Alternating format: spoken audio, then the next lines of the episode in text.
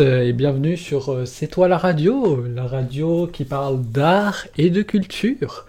J'espère que vous allez tous bien. Donc euh, aujourd'hui, c'est Jericho qui va être au platine comme on dit. Donc n'ayez pas peur d'entendre une autre voix pour le début, c'est bien normal. On va laisser un peu de liberté à Mara euh, pour qu'elle soit bien tranquille, euh, à être plus à l'aise sans devoir gérer le live. Et euh, c'est pas mal ça, n'hésitez pas à sortir le popcorn, un petit verre d'eau, et je vous souhaite à tous une bonne émission. Mara, tu peux parler. Ah, bonjour à tous. Et dis donc, elle a changé, Mara. Ben, euh, j'ai même pas entendu l'intro de, de Jericho. Bonjour à tous, bienvenue sur C'est toi la radio. C'est la rentrée. J'ai un petit décalage, je ne suis pas à la réalisation, donc euh, ça fait un petit peu bizarre. je vais être tranquille, enfin, c'est pas moi qui vais gérer les images. Bonjour à tous sur le chat. Euh, Petch, j'ai raté qui au début? Ancestral, évidemment. Euh, Fanfan, euh. Jean-Marie, comment vas-tu? Trognon, merci à toi. D'ailleurs, tu nous as follow euh, il y a 30 minutes. Je pensais que tu nous suivais déjà. Dis donc. Euh, Genji, c'est oui, coucou à tous, bienvenue. Donc c'est la rentrée. On va parler de nos coups de cœur, hein, on change pas les habitudes. Team qui est pas au complet, mais on a des petits aujourd'hui, donc vous avez dû entendre Jericho, c'est ça? Exactement, ils m'ont entendu, je vous avais juste euh, muté euh, sans le vouloir euh, pendant Ah. l'introduction, mais au pire, il y a une rediff. hein. Oui, Euh, je- l'écouterai, t'as pas, t'as pas dit trop de bêtises? C'est ça. Et donc du coup, bah, c'est pour ça que c'était moi, mais pas moi. Hein donc euh, c'est pas mal ça. Donc euh, je t'en prie Mara. Bah, bienvenue à toi, Jericho. En tout cas, c'est cool de t'avoir. Tout l'habillage, tout ce que vous voyez là en direct, c'est euh, qui l'a fait et on est trop contents. Bah voilà, merci à toi. euh. Et puis, la musique que vous avez entendue pour, euh, pour l'introduction aussi, sur les 15 minutes du compte à rebours, euh, eh bien, c'était notre cher Jabber que vous pouvez avoir, voir de temps en temps en live. Euh, il fait des mix et tout. Et du coup, il a gentiment fait cette, euh, cette musique d'intro. Donc voilà, nouvel habillage, nouvelle saison, on est trop bien. Euh, je continue avec toute l'équipe. On a notre cher Candy qui est là aussi, irréductible. Comment tu vas, Candy?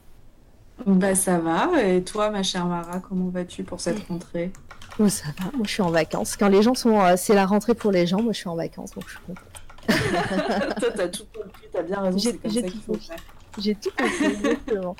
Euh, on a Penzer ici qui, attention, Penzer qui va nous parler dans son tout nouveau micro. Et bonjour, bonsoir à tous. Ah là là, Voilà, on m'entend, voilà, Oh on. Quelle voix suave. Et, et voilà, la voix ASMR euh. Et euh, ouais, non, du coup, euh, j'ai un tout nouveau euh, micro, tout beau, tout propre, et je ne parle plus dans une boîte de conserve à l'autre bout du Nevada. Voilà. C'est du velours, c'est du velours. Euh, et ouais, et ce micro d'ailleurs euh, a été offert à Penzer grâce au, à l'argent des subs et des dons. Donc merci à vous. hein, Merci la Twitch euh, Money. Voilà, Mhm. exactement. Merci le live, vous êtes mignons. Et encore un petit nouveau. Alors le chat le connaît normalement. On a Mizu, Mizuyuki qui est ici et qui a intégré l'équipe et qui va nous parler de ses coups de cœur aujourd'hui. Coucou Mizu. Et coucou à tous. Et ça va? Tu stresses un peu? Non, ça va. Mara, t'es vraiment Ouais. pas sympa. Non, je suis pas sympa. Toi, je t'ai pas demandé si tu stressais parce que tu stream Mizu. Je t'ai jamais vu streamer, non? T'as une chaîne? Euh, j'ai... Je ne stream pas car je n'ai pas de connexion internet pour pouvoir le faire. Potable. Il y a Dacroc qui dit Mizu Ouais. Totalement. Coucou Dacroc. Euh, bon bah je pense que du coup là on n'a plus besoin de trop meubler, euh, de trop meubler vu qu'on avait une super intro de 15 minutes donc ça c'est cool. Euh, pour donc là on va reprendre notre rythme de, euh, de podcast coup de cœur. On va faire un petit roulement avec les membres de l'équipe pour pas qu'on soit trop nombreux et que ça soit un peu n'importe quoi pendant les podcasts. Mais euh, voilà, on fera un, roulement euh, régulier. Euh, on continuera aussi nos interviews. Il y en a des programmés très bientôt. On vous teasera peut-être ou peut-être pas. On verra, hein, Candy. tout, à, tout à fait. Je crois que d'ailleurs, juste pour vous teaser, comme ça vous allez regarder tout le chat. Une personne du chat sera interviewée chez nous prochainement. Je vous laisse deviner qui c'est. Sachant que la plupart des artistes qui sont là ont déjà été interviewés. Voilà, donc à vous de faire le tri. Euh, si vous avez suivi depuis le début, vous pouvez ouais. deviner qui est cet artiste. Et euh, voilà, donc euh, bah, pour cette nouvelle saison, on, on va essayer de continuer notre, dans notre lancée. Et puis bah, on verra hein, euh, quelques projets en attente. euh, voilà, donc euh, n'hésitez pas pour les nouveaux à, à regarder nos réseaux sociaux, à suivre sur Twitter, Instagram et tout. On annonce un petit peu tout quand on peut et en, en avance. Coucou Narcisse. Bizarrement, j'ai cru que tu parlais de moi et Mizu. Pardon? Quand t'as dit les nouveaux, n'hésitez pas à nous suivre, j'étais là. bah, là, Mais non. J'espère que tu suis nos réseaux sociaux. non, Euh, non, c'est pas en vrai. général, Non, euh, non. je, je suis les Le news sur il fait Discord. partie de l'équipe, il nous suit même pas. quoi. et, euh, et voilà, donc on va commencer tranquillement et puis, euh, et puis bah, on parlera de tout ça peut-être à la fin et peut-être euh, voilà en cours. Si j'ai oublié quelque chose, est-ce que j'ai oublié quelque chose les, les copains? Euh, Non, je pense qu'on est bon. Au, au top. On est au top? Ok. Et ben on va commencer tranquillement avec nos coups de cœur. Euh, et ben on va commencer avec euh, avec notre irréductible Candy, comme ça on change pas les habitudes. hein, comme, euh, on va on va faire on va faire un petit peu mijoter les nouveaux, et on va les laisser passer à la fin. Oui, c'est vrai qu'on est assez horrible avec ça. Dès qu'il y a des nouveaux, Misu, Jericho, là c'est pour vous. euh, Vous passez toujours en dernier. Ça c'est ça c'est le truc de Mara. Elle aime bien mettre les petits nouveaux en dernier. Tu Donc, sais, moi, moi je bidouille derrière, vous savez pas ce que je fais, mais en fait je bidouille et je fais plein de conneries. mais- D'ailleurs, je vois pour ceux qui sont arrivés, hein, je répète, d'habitude, euh, avant, d'habitude, c'était c'était moi qui étais à la Réal, mais aujourd'hui, on, on a un petit peu délocalisé. En plus, euh, Jericho, il est au Canada, donc euh, voilà. C'est vraiment délocalisé, c'est vraiment délocalisé la Réal. Donc c'est lui qui est derrière les manettes aujourd'hui sur les euh, sur les, les diapos et les et les illustrations pour pour parler de nos, nos coups de cœur. Et, euh, et puis voilà, parce qu'il a une connexion pas trop mal. et, Pas que, dégueu. et que pour moi, j'ai, au moins, je suis en vacances. Donc euh, voilà, c'est, c'est cool. Euh, qu'est-ce que je voulais dire? Eh ben, on va partir sur nos coups de cœur. On entend les miaou derrière. Oui, désolé, c'est c'est- c'est mon petit shadow qui, voilà, qui, qui veut de l'attention parce qu'il m'a pas vu de la journée. Donc, euh, il y avait quand même de l'attention. Trognon qui dit par contre c'est toujours la scène d'intro. Bah oui, mais on vous fait mijoter Ah oui, vous aussi. ouais. Attendez, Vous savez pas comment Mara, elle- ça commence. Mara, elle m'a torturé, ok D'accord faut, faut que vous sachiez. que c'est pas le leader suprême pour rien, ok Elle m'a elle m'a fait travailler jour et nuit là pour vous faire des trucs. Donc, euh, hein. Tout à fait. Voilà. pas payé en plus. j'ai un peu, ouais, euh, pas payé et j'ai un peu l'alarme à l'œil. D'ailleurs, ouais, c'est pas payé, mais j'aimerais bien le payer. Donc euh, abonnez-vous et euh, donnez, Ouais, euh, de l'argent. la Financez-moi s'il vous plaît. Allez, on commence. Candy Ça, tu, Oui, vas inaugurer, tu vas inaugurer les coups de cœur de cette saison. Euh, de quoi tu vas nous parler aujourd'hui? Alors moi aujourd'hui je vais vous parler de Viking. C'est très euh, euh, original hein, venant de ma part, mais, euh, mais j'avais trop envie de vous parler de ce livre que j'ai lu euh, en début d'été, je crois, euh, et qui est donc la mythologie nordique qui a été écrit par un mec qui est pas très connu, hein, euh, qui s'appelle Neil Gaiman. Je pense que vous savez pas qui c'est. Euh, donc je, suppose que j'ai pas besoin de présenter euh, cette personne, mais voilà, au cas où vous allez sur Wikipédia, vous allez voir, vous connaissez forcément un de ses écrits, une de ses œuvres, quelque chose comme ça. Euh, et donc, euh, ce livre euh, reprend en fait donc la mythologie nordique et viking. Et à l'intérieur, il y a toutes les histoires dont on a envie de, connaître la, teneur, les histoires de, de, tous ces dieux. Alors, si vous êtes fan de Marvel, euh, etc., vous connaissez déjà un peu euh, quelques noms qui vont vous parler, hein, Loki, euh, Thor, euh, Odin, etc. C'est hyper cool justement de, lire ce livre quand on a vu des films comme cela parce que on voit la personnalité des dieux et on se rend compte que certains acteurs le jouent vraiment bien. Moi, j'ai lu ce livre comme si c'était un peu une histoire finalement, un roman, parce que euh, c'est assez bien écrit et du coup, vous pouvez lire ça euh, comme des sortes de nouvelles. Euh, ça n'a pas trop un côté inaccessible comme pourraient l'être certaines mythologies.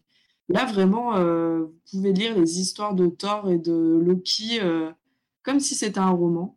moi, j'ai une préférence, mais ça, c'est depuis toujours pour Loki parce que c'est un dieu qui, qui est très sournois, qui fait des blagues, qui aime bien foutre la merde. Hein. Désolée, je dis des gros mots Twitch. Mais du coup, si vous aimez, euh, si vous aimez les histoires euh, avec Loki, vraiment, moi je me suis régalée. Euh, il arrive à, détourner des trucs. Enfin, voilà, il est absolument génial.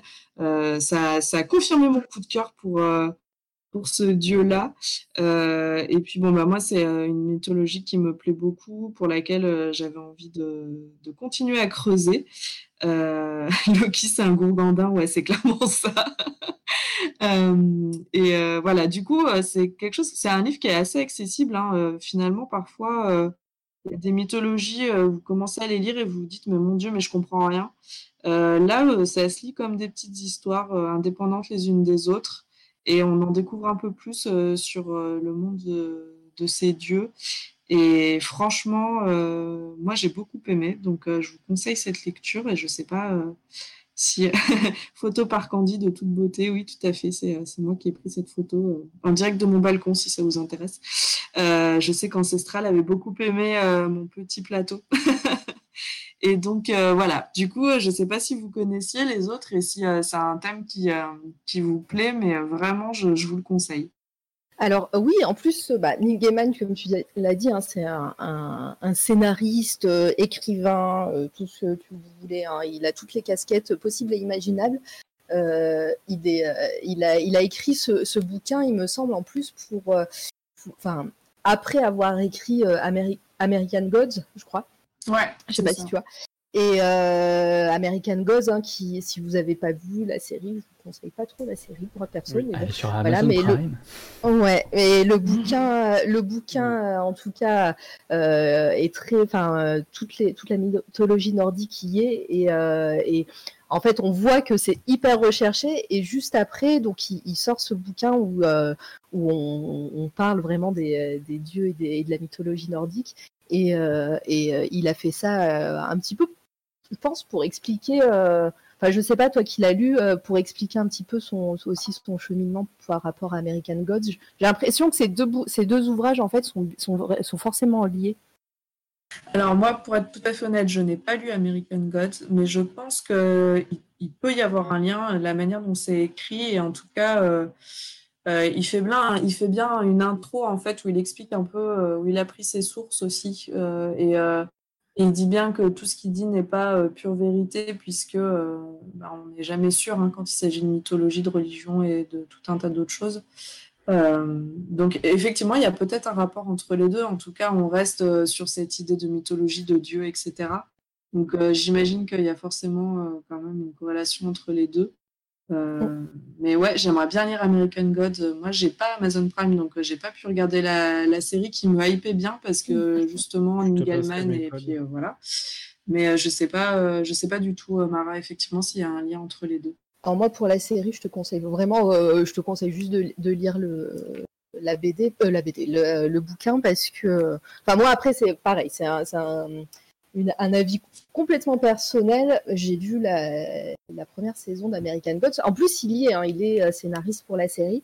Mais euh, j'ai trouvé qu'il manquait quelque chose. C'était très beau à voir visuellement, mais pour moi, c'était vraiment juste une coquille vide. C'était juste un, une belle coquille vide.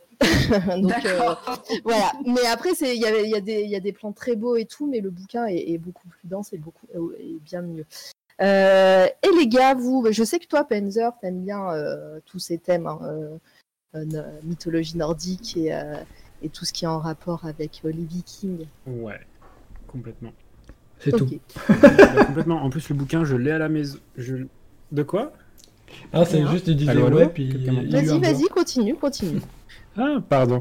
Non, je disais, le, ce bouquin-là, en plus, je l'ai à la maison. Euh, c'est une, une amie de ma, ma femme qui lui a offert. Et euh, bah, pour compléter, on a l'EDA, donc un peu la, pour Ouais. vulgariser, qui est la Bible, en gros, euh, de la mythologie nordique. Et en fait, bah, ce qui est bien dans ce bouquin-là, c'est que c'est un- c'est pas une vulgarisation en fait de l'EDA, mais disons que c'est des passages qui sont choisis et romancés pour que ce soit beaucoup plus compréhensible, parce qu'en fait, du coup, l'EDA, donc, qui a été écrit en vieux norrois, donc qui est la base de l'islandais, est traduit en français, c'est ultra ultra pompeux.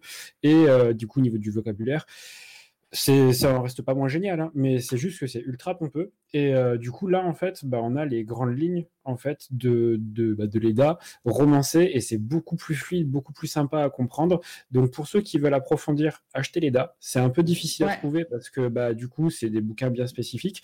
Euh, moi je sais que je enfin je crois que je l'ai trouvé sur internet la nôtre ou quelqu'un nous l'a offert, je sais plus. Euh, J'avais envoyé le lien. Donc, bref, trouvez-le. euh, c'est vraiment un bouquin à lire parce que du coup, bah, la mythologie nordique, c'est euh, pas dégueu. Parce qu'il y a des gens qui se tapent sur la gueule et la bagarre, c'est bien. Et, du coup, et du coup, ouais, non, c'est vrai que bah, ce bouquin-là, si vous pouvez, si vous pouvez le lire avant de lire l'EDA, ça vous aidera à comprendre certaines tournures de phrases ou certains passages, parce que du coup, c'est beaucoup plus, beaucoup plus agréable et, et beaucoup moins, voilà, beaucoup moins monobloc, on va dire. Ouais, c'est vrai que j'ai pas, j'ai pas eu le temps de faire le rapport, le rapprochement avec l'EDA, mais tu as raison. Euh, L'EDA a un si tu côté. l'as pas, je te le prêterai. Je l'ai acheté depuis. Euh, Donc, il se trouve sur Internet. hein. Moi, je l'ai trouvé euh, sur le net Ouais. euh, d'occasion parce que c'est vrai qu'il est un peu difficile à trouver. Mais euh, parce Ouais. que c'est un sujet qui m'intéresse et. Parce que je veux absolument lire l'EDA. Euh, mais je pense effectivement que c'est une bonne porte d'entrée, celui que je vous présente ce soir, parce que justement, il y a ce côté romancé et que du coup, c'est bien plus accessible que l'EDA. Ou, voilà. Et je pense que ça aide effectivement à comprendre après aussi euh, les liens de parenté, des liens de parenté par- pardon, entre les dieux, euh, les lieux aussi qui se trouvent dans cette mythologie. Donc je pense que c'est une bonne approche et c'est un bon livre pour débuter si vous si vous ne connaissez rien et que vous avez envie de vous y intéresser. Ouais, j'ai, euh, tu résumes bien parce que moi, en préparant l'émission, j'ai vu, euh, euh, j'ai vu quelques. C'était quoi ça? Quelqu'un Qui se mouche qui s'est mouché Je me suis muté sur le live, mais je me suis mouché dans le Discord, désolé. Non, mais euh, c'est pas. Je peux pas muter partout là tu- Mais faut plus faire ça. En plus, moi, j'ai, juste une petite oreillette. Tu m'as explosé le tympan, quoi. Eh ben écoute, il y a des besoins primaires qui sont de se moucher des fois, puis... Désolé pour l'oreille. Je t'en rachèterai une.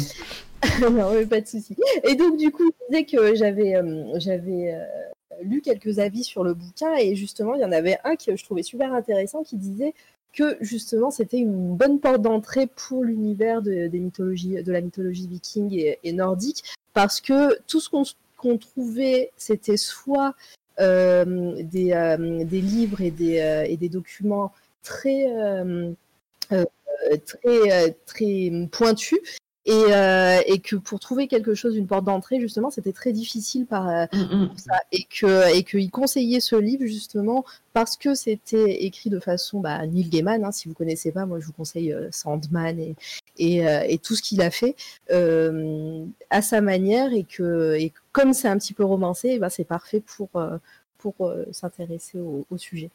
Ouais, tout à fait. Je suis tout à fait d'accord. C'est vraiment. En plus, vous pouvez vraiment le lire, ce que je disais, euh, comme un roman en fait, avec des nouvelles à l'intérieur. C'est vraiment euh, Ouais. hyper accessible et et il y a de la, enfin, il y a de l'action.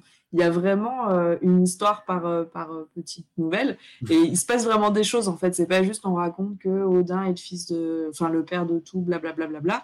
Euh, c'est vraiment, il se passe des choses, ils interagissent entre eux, ils interagissent avec les humains, ils interagissent avec, avec d'autres personnes et du coup c'est bien plus simple à, comprendre et, et bien plus accessible. Donc ça, ça va vraiment être le maître mot sur ce livre-là, je pense, c'est qu'il est vraiment accessible et que vous pouvez le lire très facilement. Et les autres, euh, les amis, euh, Mizu, tiens, que c'est dans ton coin, est-ce que Ouais. tu connaissais? Non, alors euh, je... il est vrai que je m'intéresse assez peu à la, à la mythologie nordique. J'ai regardé un petit peu Viking, mais j'ai dû euh, m'arrêter, je crois, en cours de première saison ou deuxième saison, je début de deuxième saison. Euh, j'ai pas lu l'EDA, même si euh, ça me plairait bien de le lire. Il faudrait que, il faudrait que je l'achète pour pouvoir le lire. Euh, mais après, il est vrai que ouais, qui est au niveau viking, euh, je m'y suis pas encore euh, plongé plus que ça. Très bien. Ok, et ben voilà, Candy te hype, euh, faut, faut tester. Et toi, euh, Jericho? Euh, bah moi, euh, moi je m'y intéresse pas nécessairement plus que ça, mais j'adore la, la mythologie nordique. euh, euh, comme le disait Mizu, euh, j'ai regardé Vi- Vikings. Je l'ai pas regardé en entier parce que je me suis arrêté quand il finissait une saison, je crois, un truc comme ça, la Mhm. saison 5 peut-être. Fait que c'est ça, j'ai jamais lu le livre non plus, mais écoute, ça a l'air intéressant, donc pourquoi pas. Puis pour ceux qui s'y connaissent un peu en jeux vidéo, il y a des jeux comme Valkyrie Profile qui parlent un peu de ça, etc. Tu joues une Valkyrie qui recrute des guerriers pour aller euh, genre au Valhalla, etc. pour euh, battre euh, l'armée des enfers pour le Ragnarok et tout. Donc, euh, Et puis le dernier God of War, oui, aussi, tout à fait. Oh, moi qui, que j'aime beaucoup, mais bon, voilà, on va pas spoiler avant. vaut mieux. Mais voilà, je vous conseille grandement. Est-ce que euh, je sais que Neil Gaiman euh, fait souvent des bouquins comme ça, justement Est-ce qu'il est, il est un petit peu illustré? Ou pas du tout Alors, euh, celui-ci, non, il n'est pas du tout illustré. Enfin, alors, moi, la version que j'ai, en tout cas, c'est la version Pocket. Ouais. Euh, je sais qu'il est sorti dans une version euh, à la base plus grande. Je ne sais pas si elle est illustrée, mais celle-ci, en tout cas, ne l'est pas. Ok, euh, très bien. Et euh, du coup, toi, tu as une version poche euh, et, il est trouvable, le bouquin est trouvable facilement ou pas? Ouais, super. Enfin, moi, je l'ai à- trouvé très à facile. Ok, Ouais, il, il commence à dater un peu, mais euh, moi, je l'ai vu euh, plusieurs fois en librairie et euh, il est. Il est pas cher il du tout. même. Ouais, en Oui, plus, oui, il est pas très cher. poche, il doit être à moins de 10 euros. Il est à Ouais, il 7,60. est à 8 euros, quelque chose. Ouais, voilà, c'est ça. Donc, euh, c'est, euh, vous n'allez pas vous ruiner et franchement, vous allez passer un bon moment. Et euh, voilà, je vous le conseille. Ok. Ouais. Euh, Juste pour, euh, pour, pour une note de bas de page, désolé euh, Mara, je te coupe. La version euh, brochée euh, grand format est à 20 euros. Par contre, j'ai pas d'infos dessus, savoir si c'est illustré ou pas. Mais, mais voilà, il y a une version un peu plus grande, un peu plus belle, qui va faire plus bibliothèque et voilà, qui est disponible. Bon, malheureusement, là, c'est sur la Fnac, mais, mais je pense que vous pouvez le trouver assez facilement en fouillant un peu. Ouais, et il y a Trognon qui dit peut-être une édition en VO. Effectivement, il y a, il- elle doit exister en VO, cette, euh, cette, Oui. euh, cette œuvre-là. Et je ne sais pas non plus, du coup, si elle est illustrée. Vous me posez une colle, là, je vous avoue, je ne sais pas. Mais du coup, ça peut être euh, justement la quête, savoir achetez-le pour savoir s'il est illustré. Non, mais après, euh, voilà, c'était juste une question. Je sais que je sais qu'il qu'il fait pas mal de, de, de collaborations comme ça. Et puis, Mais voilà, justement, j'en reparlerai tout à l'heure. Je sais, chère je sais bien, mais tu crois que je suis en train de faire une transition pour rien, ma belle? T'inquiète. Et euh, ouais, non, mais je sais. Et puis voilà, il est, il est aussi scénariste de comics et, euh, et donc euh, il, euh, je sais qu'il fait, euh, fait pas mal de collaborations comme ça avec des dessinateurs. Est-ce qu'on a raté des trucs euh, dans le chat? Alors désolé, je, vois bien qu'il y a beaucoup de personnes qui nous hostent. Merci à Patch, à First et à Fanfan qui nous hostent. C'est trop gentil de votre part, les, gens qui, follow et tout. Donc désolé, des fois on est un petit peu lancé dans nos conversations. Donc si je, on rate des, euh, follow et d'autres événements importants, m'en voulez pas. Je j'ai toujours pas appris à, à faire plein de trucs en même temps. Donc voilà. Euh, Est-ce que j'ai raté du coup des trucs, les amis, dans Euh, le chat, non. des questions Euh, j'ai vu un- des blagues, j'ai vu euh, Jean-Marie Gimini qui fait, euh, qui fait euh, des blagues euh, sur Captain America et Monir. Euh, D'ailleurs, euh, Jean-Marie Gimini qui a, qui a tout récemment débuté sur, euh, sur Twitch. Alors, je vous conseille de cliquer sur, euh, sur son pseudo et, euh, et d'aller voir ce qu'il fait parce qu'on l'a interviewé, évidemment. C'est un artiste de talent et, euh, et voilà. Donc, euh, il lui faut des follow parce que je veux des, euh, des emotes bientôt. Bien, c'est follow.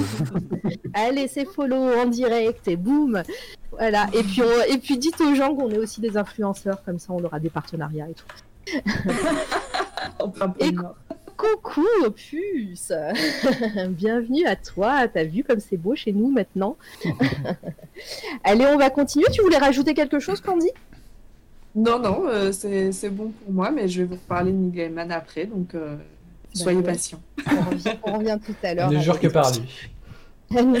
Aujourd'hui. Aujourd'hui, oui, c'est ça. moi, je... on on fait toujours des trucs sans transition, mais pour le coup, moi, des fois, j'arrive à faire des transitions. Bravo, bravo, des thèmes et tout. Allez, on va continuer avec notre cher Penzer qui va nous parler pour changer de jeux vidéo. Jeux vidéo. Le petit décalage, tu sais, j'ai Ouais. failli avoir un moment de, de solitude, c'est pas grave. mais non, mais non. Je, je finissais juste ma gorgée, euh, voilà, parce que du coup, il faut bien s'hydrater avant de parler. Allez, parle-nous euh, d'un jeu PS1, il me semble. Ouais, PS1, euh, PS2, euh, PSP, PS3 et euh, tout récemment PS4, euh, parce que du coup, ils ont fait une réédition du, du 2. Euh, je vais vous parler de Ape Escape. Il y a une petite faute, une petite coquille sur le, sur le visuel. Ah oui. Voilà. Ape Escape, du coup, euh, ben, le, le chasse-taupe, euh, on va dire, en version, euh, en version grandeur nature. Non, Ancestral, c'est pas FIFA. Tu ne me verras jamais, jamais, jamais, au grand jamais, parler ou jouer ou juste toucher un FIFA. Voilà, c'est. voilà. voilà, voilà, c'est mort de chez mort.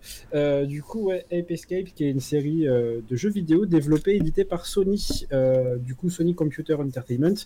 Ça a débuté avec Ape, Ape Escape, pardon, sorti sur Play 1, du coup, en 99. Euh, la série, elle est connue ben, parce que du coup, elle a un humour assez, assez décalé, assez, assez japonais, on va dire. Le gameplay, il est vraiment, ben, vraiment pour le coup, vraiment original. J'y reviendrai dessus.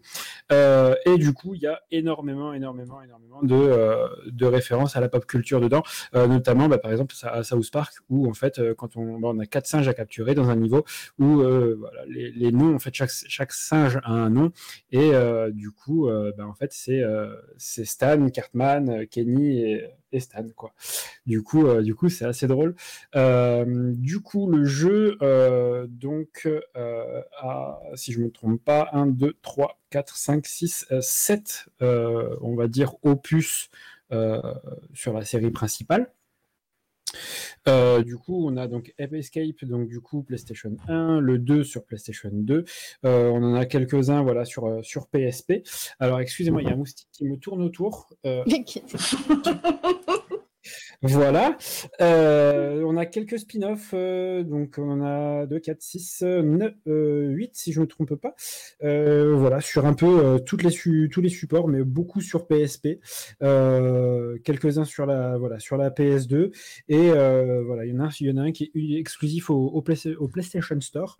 Du coup, pour revenir du coup, bah, sur, un peu sur le gameplay, c'est le premier jeu PlayStation qui a imposé la DualShock. Donc pour les plus jeunes d'entre nous, je sais pas, non, Gab est pas là. Donc euh, du, du coup, je sais pas s'il y en a qui sont nés euh, ou qui ont connu la première PlayStation. Mais à l'époque, on n'avait pas de, de joystick en fait sur les manettes de Play. Ouais. Et on avait juste une croix directionnelle et les quatre boutons. Et en ça fait, faisait mal aux doigts. se- Ça faisait très mal aux doigts, surtout sur Tomb Raider et sur les jeux de bagnole. Euh, et du coup, du coup, en fait, quand Sony, quand Sony a sorti bah, la DualShock, bah, il y a une- déjà ça a révolutionné un peu la façon de jouer parce qu'on avait deux sticks analogiques, euh, un pour contrôler la caméra et l'autre pour contrôler bah, les déplacements de son perso. Sauf que Ape Escape, ce qu'ils ont fait, c'est qu'ils ont mis une caméra dynamique, donc qui suit votre perso qui va suivre l'action. Et en fait, euh, vous avez donc les quatre boutons de droite, donc euh, carré, triangle, rond, croix, pour choisir votre arme. Donc là, le filet ou le sabre laser. Donc le sabre laser permettait d'assommer les singes quand, vous, quand ils étaient à côté. Et le filet, du coup, de les capturer. Et en fait, le stick analogique droit, donc qui est normalement, on va dire, euh, grosso merdo sur tous les jeux, euh, qui est utilisé pour euh, contrôler la caméra, là, en fait, il vous permettait de- d'utiliser votre filet, en fait, votre filet ou votre, votre arme, en fait.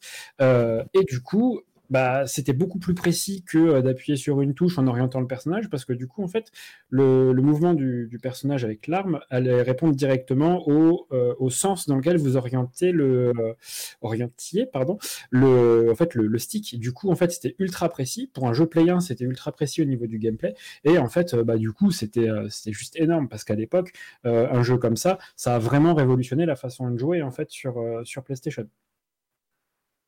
Donc, euh, ouais, non, du coup, ça a, été, euh, ça a été un petit coup de cœur pour moi parce que bah, du coup, c'était assez funky. Bah, j'ai joué quand j'étais gamin.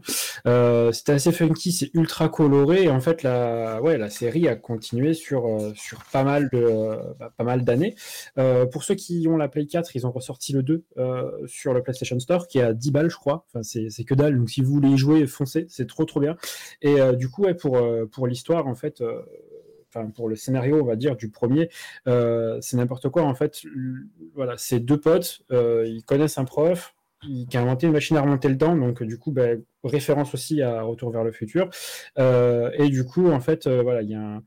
Il y, a un, il y a un singe qui, qui devient plus intelligent que les autres parce qu'il vole un casque euh, du coup à ce professeur et euh, du coup en fait il va libérer tous les singes euh, du coup de, enfin, qui enfin, il va libérer beaucoup de singes et du coup ben, ça va créer une invasion et il faut voilà pour, pour sauver le monde il faut capturer tous les singes voilà, c'est tous les singes sont, sont lobotomisés en fait à cause de ce petit casque qu'ils ont sur la tête et c'est vraiment vraiment n'importe quoi. Voilà. Tu- et du tu- coup, Tu y as joué récemment ou c'est euh, ou t'as voulu faire un petit côté un, un, un gros euh, côté euh, nostalgie pour nous aujourd'hui? Alors j'y ai pas joué récemment, j'ai appris aujourd'hui, euh, mais non pas aujourd'hui, enfin si aujourd'hui on va dire, parce que du coup j'ai préparé quelques voilà j'avais préparé quelques anecdotes, euh, quelques trucs et tout. Euh, j'ai appris ouais aujourd'hui en fait que ben, le 2 était ressorti sur sur Play 4, donc en fait je me suis empressé de l'acheter et, du coup je pense que je vais je vais essayer de le repenser. Mais du coup non là en fait là je fais tout par rapport à mes souvenirs. J'ai bon pris des notes aussi par rapport à, ce que j'ai trouvé sur internet. Mais mais voilà du coup c'est surtout côté nostalgie parce que euh, bah ouais j'ai passé des heures en étant gamin dessus et euh, et du coup euh, du coup voilà c'était euh, c'était pas mal ouais c'était vraiment vraiment pas mal. Et si voilà si vous avez une Play 4 ou euh, le, le mot qui commence par et et qui finit par mulateur et qu'il faut pas dire, vous pouvez vous pouvez bien sûr vous le procurer. plus de toi. voilà. Je n'ai pas dit le mot complet. Ouais, du coup, ah merci Bloody Coquillette pour super le pseudo, euh, pour ton euh, follow, installe-toi. Je, mais je pense ah non, on est à 299, on n'est pas encore 300 dans le dans euh, dans la commune, mais en tout cas. Qui c'est qui a pas cliqué. C'est qui qui a pas cliqué pour qu'on soit 300 C'est égal. Euh, oui, je disais que le, par rapport à ce jeu, j'avais pareil, j'ai fait, j'ai fait deux trois recherches et tu disais qu'il y avait beaucoup de, de, euh, de clins d'œil à la pop culture, mais j'ai vu aussi à miaou, euh, j'ai vu aussi euh, le, Bien. que, que dans d'autres jeux aussi, il y avait euh, des, euh, des petites références à Ape Escape et j'ai trouvé ça rigolo et je me dis, purée, que je, je l'ai fait et euh, je m'en suis même pas rendu compte. J'ai vu qu'il y avait un caméo euh, dans Metal Gear Solid 3. Euh, Oui, c'est ce que j'allais, ouais, c'est ce que j'allais, euh, ce que j'allais te dire, ben, en reparlant des caméos. Ouais, il y a, il y a un petit clin d'œil à, à Ape Escape, ouais. euh, du coup, c'est, assez rigolo. Ouais. Ouais, donc non, mais c'est drôle. Et puis pareil, j'ai vu que bah, le, les les développeurs après bien plus tard, ils ont fait un jeu que moi j'adore, enfin deux jeux sur PSP, c'est Loco Roco et Patapon. J'adore ce Mhm. jeu Patapon, c'est un jeu de rythme, Pat- c'est trop, qui est- trop- est génial. trop. Ouais, Euh, et carrément. voilà, et puis plus tard, ils ont fait, euh, ils ont fait euh, Bloodborne et euh, voilà tous ces jeux-là euh, super durs. Hum, Donc euh, voilà, on est parti du, euh, de- du jeu et, et Ape Escape, c'est, ça fait partie de leur premier jeu. Donc comme quoi, ils ont fait du chemin. Quoi.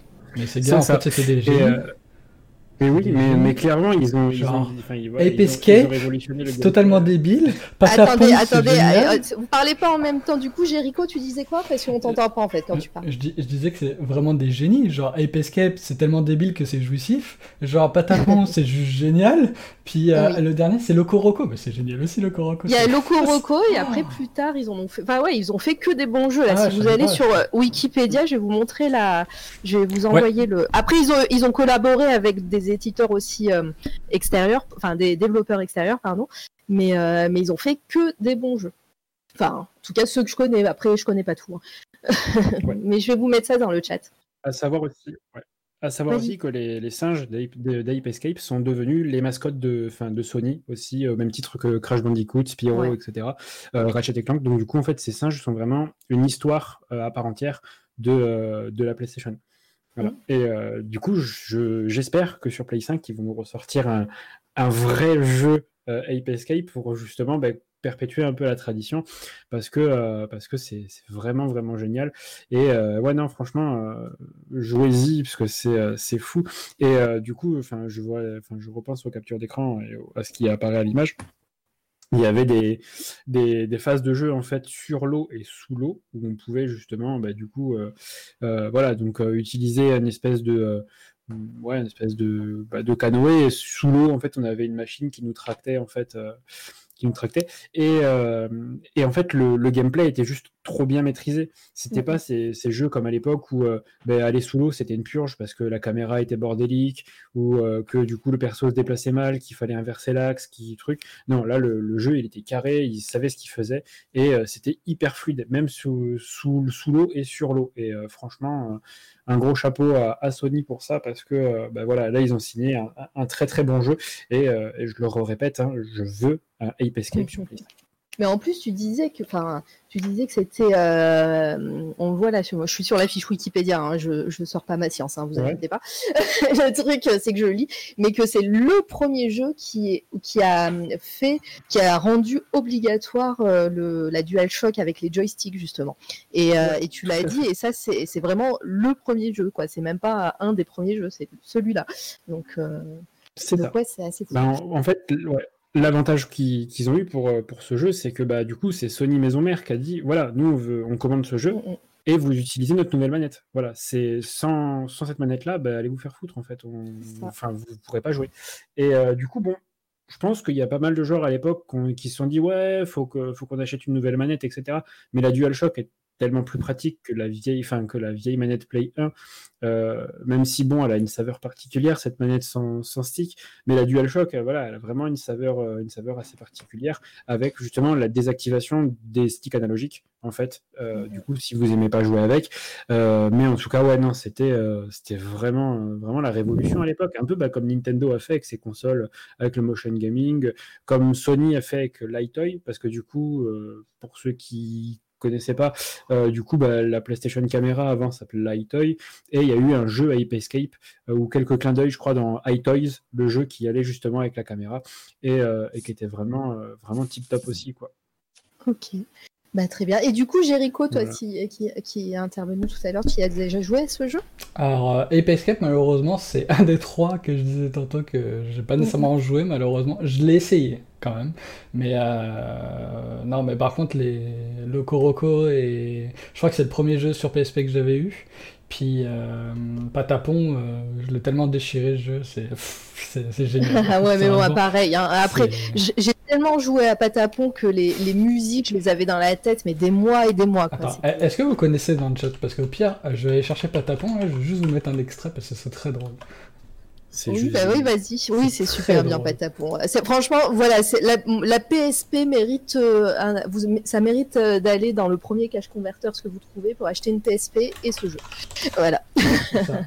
Candy, toi qui, euh, toi qui y joues euh, tellement souvent, est-ce que tu connaissais ce jeu vu que je sais que tu avais la PS1 Elle est là, Candy? Elle a perdu. Ah. On l'a perdue.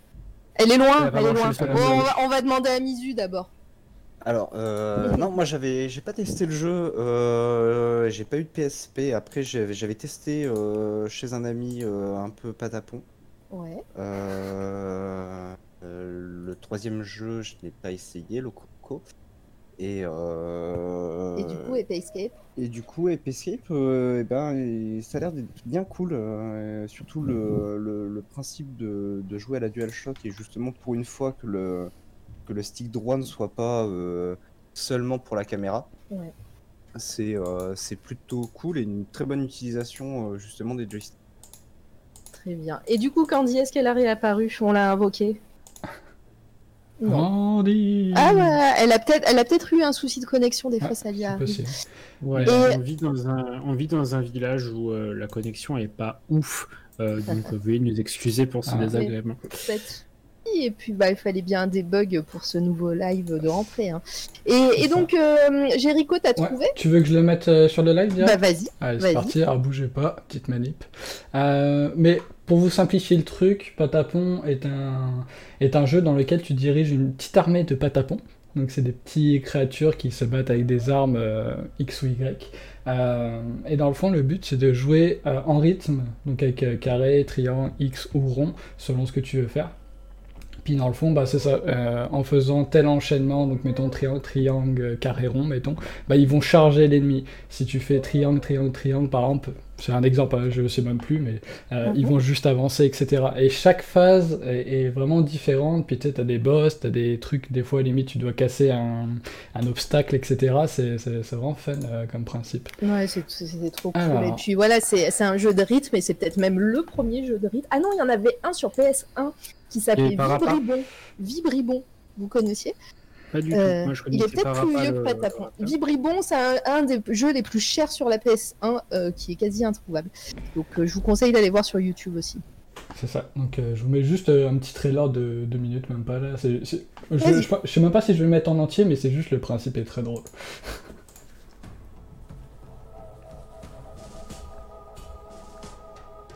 Faut que tu fasses lecture. Ah ouais, c'est lecture déjà.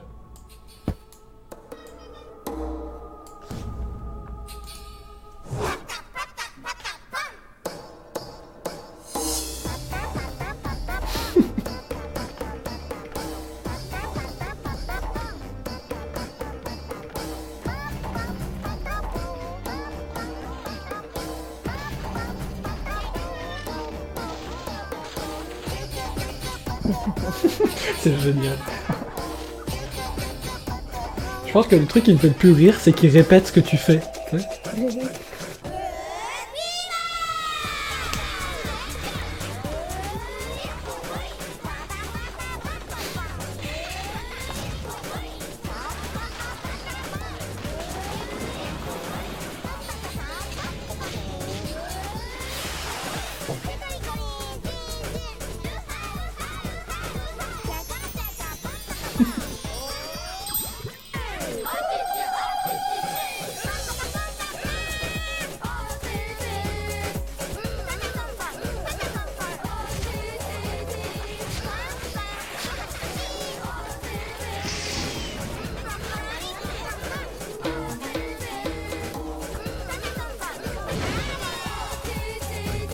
Pense qu'on comprend le principe là, mais c'est c'est vraiment un petit jeu à essayer si vous l'avez jamais essayé, que ça vous dérange pas de jouer à un petit jeu comme ça euh, de rythme, c'est vraiment très fun. Allô, allô? Oui. Ok. Je- non mais on a un décalage, je suis désolée avec y a toi, pas de donc problème, il faut que. problème. Et en plus, t'as laissé le, t'as laissé le, la, le trailer là? Euh, non, non, je l'avais que je pensais enlevé. qu'un mais- passé sur l'image de Ape. Ouais, je suis, je suis Ah. repassé sur Ape. Pardon, mais moi j'ai un gros décalage encore. T'inquiète euh, pas, je gère comme un fou.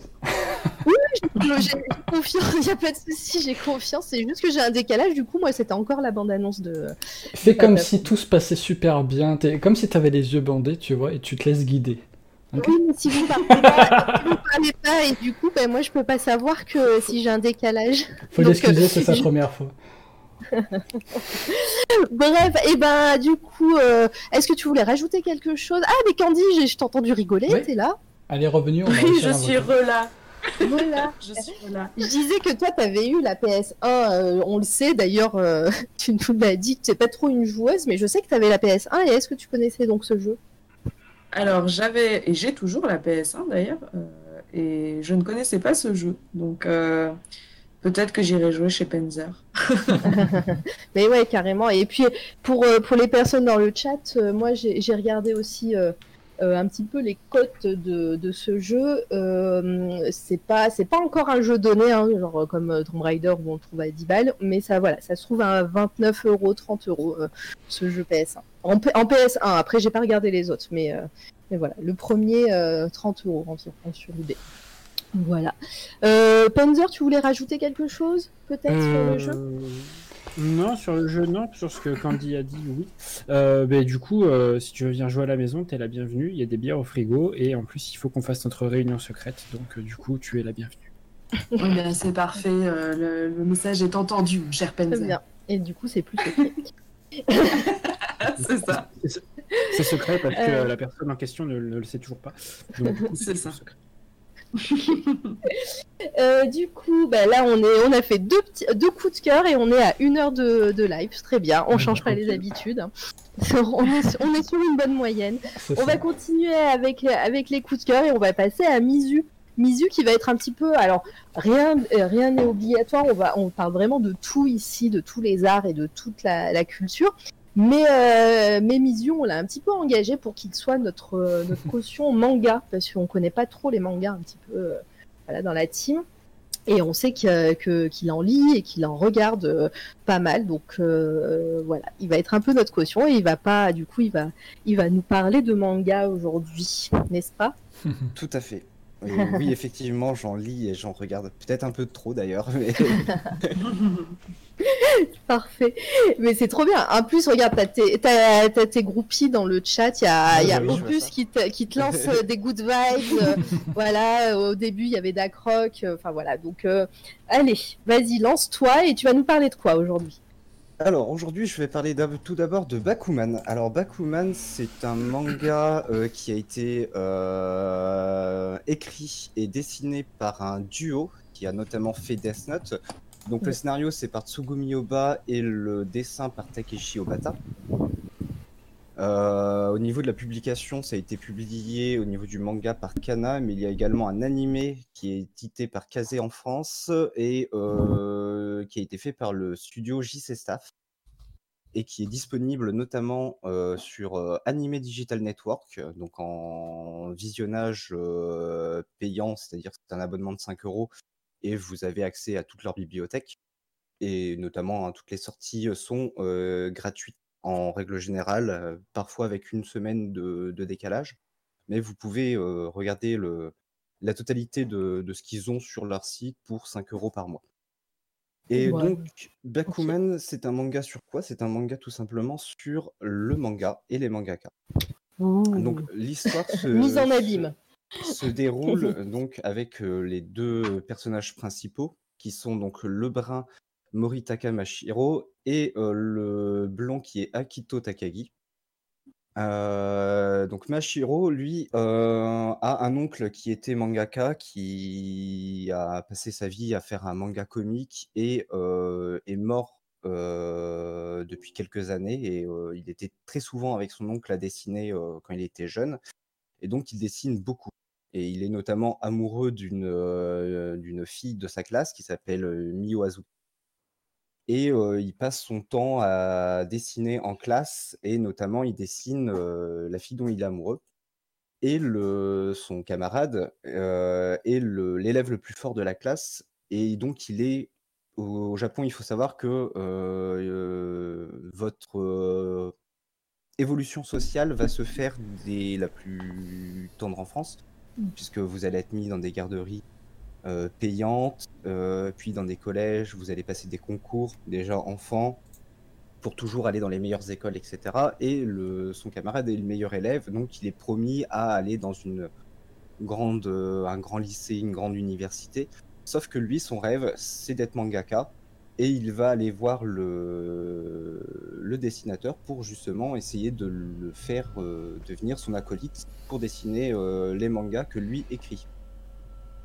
Le personnage principal ne veut pas au début puisque son oncle est mort en étant mangaka, donc il garde une distance sur le métier de mangaka comme il le connaît et qui sait que ben, pour un manga qui ne marche pas, euh, ben, le mangaka peut vivre euh, totalement dans la pauvreté, etc. Et il va euh, se décider lorsque son camarade l'emmène chez la camarade qu'il aime et qui lui révèle que tout simplement, elle, elle veut devenir doubleuse de- d'animé. Et donc, il va, il va lui demander de, de l'épouser si il, euh, à deux, il crée un manga qui passe en animé et qu'elle joue le rôle de. qu'elle double le personnage féminin principal de l'histoire. Ok. Et donc après, vous avez toute l'évolution. Donc au début, ils commencent à dessiner des premières planches, une première histoire, et ils vont présenter ça au Shonen Jump. Donc le Jump, c'est la plus grosse entreprise japonaise de publication de manga. Donc il faut savoir qu'au au Japon, les mangas sont publiés parfois au mois, parfois à la semaine, mais c'est dans un recueil de plusieurs mangas. Et ensuite, il y a un vote toutes les semaines des, euh, des lecteurs pour euh, définir le rang du manga. C'est-à-dire, plus vous avez de votes, plus votre rang est haut. Et c'est ce qui euh, définit un petit peu le fait que votre manga va continuer ou va s'arrêter. Ok. Et, euh, et du coup, euh, le euh, Jump, c'est un, truc qui existe vraiment au Japon. Hein, c'est pas que dans. Ah oui, oui, Oui, c'est totalement, c'est vraiment le principal éditeur de manga au Japon. c'est la, la plus grosse entreprise de manga au Japon. D'accord. Et du coup, euh, euh, l'histoire en elle-même, est-ce que pour toi, euh, qui connais un, petit peu, c'est assez réaliste par rapport à, un petit peu la réalité de, l'édition au Japon et, sur le métier de, mangaka? Alors, totalement, justement, ils ont fait le, ils ont dû faire le manga pour justement parler de, de, tout- de plusieurs problèmes qui peuvent, se- qui peuvent se passer euh, au niveau de l'édition du manga. Donc, que ce soit euh, au niveau de se lancer, se Mhm. faire repérer, euh, et notamment avec les personnages secondaires, les autres mangaka ou d'autres personnages qu'on voit tout autour. Il y a tous les problèmes avec les mangaka, par exemple, qui sont malades et qui peuvent pas continuer leur manga ou qui sont très ralentis. Ceux qui sont excellents et qui vont tout de suite exploser et ceux qui vont devoir commencer en étant le, en travaillant avec un mangaka qui a déjà un manga en, publication à faire, euh, par exemple, les décors, les choses comme ça, pour entraîner leurs traits, leurs dessins, et ensuite créer une histoire à côté et euh, fournir l'histoire. Donc il y y a vraiment un petit peu tout, le, tout un panel de, de possibilités et c'est un petit peu une sorte de mise en scène de leur méthode de travail à eux aussi, puisque les auteurs sont deux, Ouais. donc un scénariste et un dessinateur, et que les personnages, justement, mettent également en scène un scénariste et un dessinateur. Ah, trop cool. Alors, je te coupe juste deux secondes. Je dis merci à Mathieu Denil qui nous, euh, qui nous fait un raid avec 15 personnes. Bienvenue à vous. Installez-vous. Trop cool de vous voir ici. Euh, ben, on, c'est notre entrée pour nous et on parle euh, de nos coups de cœur du moment. Donc, c'est pas forcément de l'actu. Hein. D'ailleurs, euh, là, on est en train de parler de, de manga avec Mizu. Euh, mais euh, voilà, on parle un petit peu de, toute la culture, pop culture, des arts, euh, voilà, tout ce qui va, tout ce qui vient à nous et qui, qui nous plaît. Et, et voilà. Donc bienvenue à vous, installez-vous. Et on va continuer sur nos coups de cœur et sur donc Bakuman avec Mizu. Et tu disais que c'était les auteurs de Death Note euh, qui ont fait euh, qui ont fait ce manga. Euh, ils l'ont fait avant ou après Death Note? Alors, ils l'ont fait après Death Note. Death Note est sorti début des années 2000, Ouais. fin des années 90, début des années 2000, et Bakuman, lui, c'est fin des années 2000, enfin fin 2000, début 2010. Euh, Ça doit être 2008-2012. D'accord. Donc ils ont fait ça après. Et la série est finie là maintenant? La série est finie. euh, il y a une vingtaine de tomes, je crois. Ouais. 20, 20 tomes reliés. Et au niveau de l'animé, il y a trois saisons de 25 épisodes. Ah ouais, donc euh, ça, voilà, il y a le temps. si vous voulez commencer voilà. Bakuman, euh, voilà, va falloir un petit peu de temps et euh, Sachant Et, qu'à peu près un épisode, c'est 20 minutes. ouais, ça va vite. Euh, J'ai vu moi en faisant les recherches qu'il y avait aussi d'autres euh, euh, d'autres médias où le Bakuman est sorti. J'ai vu des jeux vidéo, enfin un jeu vidéo, mais que au, au- au Japon. Oui, alors après, oui, généralement, au niveau de, de tout ce qui est animé, il y a, y a beaucoup de... Enfin, pour tout ce qui est manga qui passe à l'animé, généralement, on peut retrouver d'autres supports. Donc, ça peut Ouais. être des films. Euh, ça se fait beaucoup, euh, notamment pour une catégorie qui s'appelle le shoujo, c'est-à-dire c'est des mangas visant les jeunes filles. Ok. Et donc, euh, ça, il y a beaucoup de, soit de films, soit de petites séries de films en 3-4 épisodes qui vont reprendre à peu près la totalité du manga, mais joués par des acteurs. Il y a parfois aussi hein, du shonen, hein, il y Ouais. a notamment, je crois que c'est Prince of Tennis, où c'est complètement barré justement, puisqu'il y a des effets de balles filmés avec des effets spéciaux qui sont totalement loufoques et, et dantesques. Mais oui, généralement, un manga, se... quand un manga marche, il est mis sur plein de supports, hein, tout simplement pour, pour essayer de d'engranger encore plus d'argent pour les pour les studios. Très bien. Et, et du coup, toi, tu voulais nous parler de Bakuman parce que c'est un de tes mangas préférés ou, euh, ou euh, justement tu penses qu'il a, il a été un peu. euh, Enfin, il, est, il, est, il devrait être plus connu dans le monde du manga. Après, ça a l'air. Je j'y connais rien, si ça se trouve, c'est un, c'est un best-seller. hein.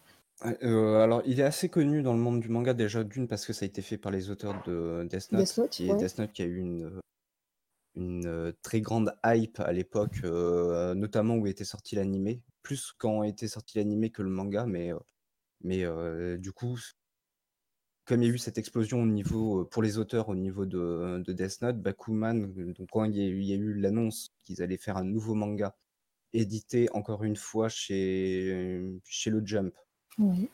donc qui est le, le plus gros et que du coup tout le monde s'attendait à de la qualité, euh, forcément ça a pris une, une grosse ampleur. Donc il est assez connu. Après, si j'en parle, c'est parce que c'est un très bon animé et surtout qu'il est très informateur justement sur tout l'univers de la création de manga, de comment édité, quelles sont les étapes, quelles sont les difficultés. Et, je trouve qu'il est assez, bien sûr, même s'il y a de la romance à côté, qu'il y a forcément des choses qui ne sont pas tout le temps tout à fait extrêmement réaliste, mais il y a un bon socle de comprendre comment fonctionne l'édition de, manga au Japon. Très bien. Euh, je vois des réactions un petit peu sur le chat avec toutes les personnes qui arrivent. Bienvenue encore à vous, hein, le raid de, Mathieu. C'est trop, c'est trop cool euh, euh, à vous d'être ici. Et merci à Wiz David pour ton follow. Et tu es notre 300e. Yes, c'est Boum 300 Allez Allez, merci beaucoup. En tout cas, c'est en- c'est encore un- une étape de passé. Euh, voilà, merci beaucoup à toi. euh. Et euh, euh, je voulais dire, j'ai vu, ah oui, Trognon qui dit Death Note, j'ai lâché au milieu de la deuxième partie, pas aimé le changement d'ambiance. Euh, alors moi perso, c'est un des rares mangas que j'ai vu et lu, euh, Death Note. Et en effet, euh, un petit peu au milieu, il y a, j'ai trouvé qu'il y avait aussi un ventre mou, mais, euh, mais voilà, qui est vite rattrapé par la fin euh, de la série. T'en penses quoi, toi? Euh, au niveau de Death Note, euh, il y a, il y a un vrai problème au niveau de la seconde saison, c'est-à-dire Ouais. que euh, enfin, il y a beaucoup moins d'implication et de et, et de tension, je trouve, dans la deuxième saison que dans la première. Parce que la première, c'est vraiment, il est adolescent, le, le personnage principal est adolescent, il euh, donc il perpétue des meurtres, il essaye de de pas se faire attraper, etc. Et il a un adversaire. Et dans la deuxième saison, le fait de rajouter deux adversaires, dont un qui est un peu plus mis en avant que Mhm. l'autre, c'est du coup c'est un peu bizarre. Et surtout, c'est qu'il dans la première saison, il est très euh, très intelligent, très malin, très euh, et il est euh, assez posé pour euh, justement éviter de faire des erreurs le, le plus possible, etc. Même s'il en fait quelques-unes. Et dans la deuxième saison, le personnage bascule, il devient beaucoup plus imbu de lui-même. Et du coup, il y a moins ce, ce côté où il est plus calculateur, il va faire plus d'erreurs, euh, tenter des plus gros coups de poker en se sentant intouchable. Et c'est ce qui va justement le, le mettre totalement dans, dans la panade euh, au, niveau Mm. de, au niveau de la résolution. On va, revenir à Bakuman déjà. Alors attends, il y a le chat qui est en train de, partir un petit peu, je, le vois. Euh, merci Florib de nous suivre et du coup t'es le 301ème. c'est trop cool et je vois que Opus a offert un abonnement à, à Mariol. Euh, bah voilà, c'est trop bien. Eh, Oui, euh, vous pouvez envoyer des pigeons. Normalement, on aurait dû avoir nos deux nouvelles emotes, mais elles mettent du temps à être acceptées par Twitch. Euh, ça avait pas mis autant de temps pour le pigeon, mais bon, pourtant, euh, voilà, nos petites, euh, nos petites radios arrivent, euh, mais voilà, vous allez les kiffer, donc n'hésitez pas à, à se b. Hein. Nico, Nico Buzy qui est là, merci d'être là. Ça fait longtemps qu'on t'avait pas vu, dis donc, euh, t'es trop, cou- c'est trop cool de te voir là. Euh, bienvenue à tout le monde hein, que je rate, hein. Esprit, bienvenue à toi. Euh, et voilà. Euh, pour les autres membres de l'équipe, est-ce que vous connaissiez un petit peu Jericho Toi, je sais pas du tout. Je sais que tu avais réagi à, à un animé d'un de nos invités euh, qui était Jojo Bizarre. Jojo Est-ce ouais, est-ce que tu es, est-ce que tu adepte un petit peu? Est-ce que tu connais euh, Bakuman? Alors j'aime beaucoup les mangas, euh, j'en ai pas acheté depuis, euh, je sais plus quand. mais, mais sincèrement, non, ouais, j'aime beaucoup les mangas. Euh, Bakuman, je connaissais pas, mais j'aime beaucoup le principe d'un de mangaka qui dessine euh, dessine des mangas quoi. C'est un peu l'inception quoi. Euh, ouais, qui est très intéressant j'irai voir. Mais non je connaissais pas du tout euh, euh, je regarde pas enfin je lis pas nécessairement mettons euh, comme on en parlait tantôt Prince of Tennis euh, j'imagine que ça existe en manga manga. Moi j'ai regardé l'animé je regarde beaucoup d'animés sportifs je sais pas pourquoi mais je trouve ça toujours fun à regarder Euh, et niveau manga euh, pff, euh, j'ai j'ai lu les Jackals, les Jubel, Jubelblatt, pour ceux qui connaissent, c'est des trucs assez sanglants. Je suis un mec comme ça. Euh, euh, et bizarrement, mes premiers mangas que j'ai achetés, c'était Lovina. Voilà, je vous laisse la parole. C'est quoi J'ai l'impression que t'as honte, on va rester sur ça. non mais Lovina c'est génial, mais c'est très genre... Personnellement, je comprends pourquoi il a dit ça comme ça. Non mais c'est c'est génial comme manga, mais on s'entend que c'est pas le truc bien, que tu mais- vas crier sur tous les trucs. Mais non, c'est- très fun. Bah, juste pour rebondir, le premier manga que qu'on m'a, enfin voilà, que j'ai acheté et où j'ai l'intégrale à la maison, c'est Negima. Donc du coup, c'est par le même auteur que Lovina et je, je sens le malaise aussi, tu vois, en, en parlant.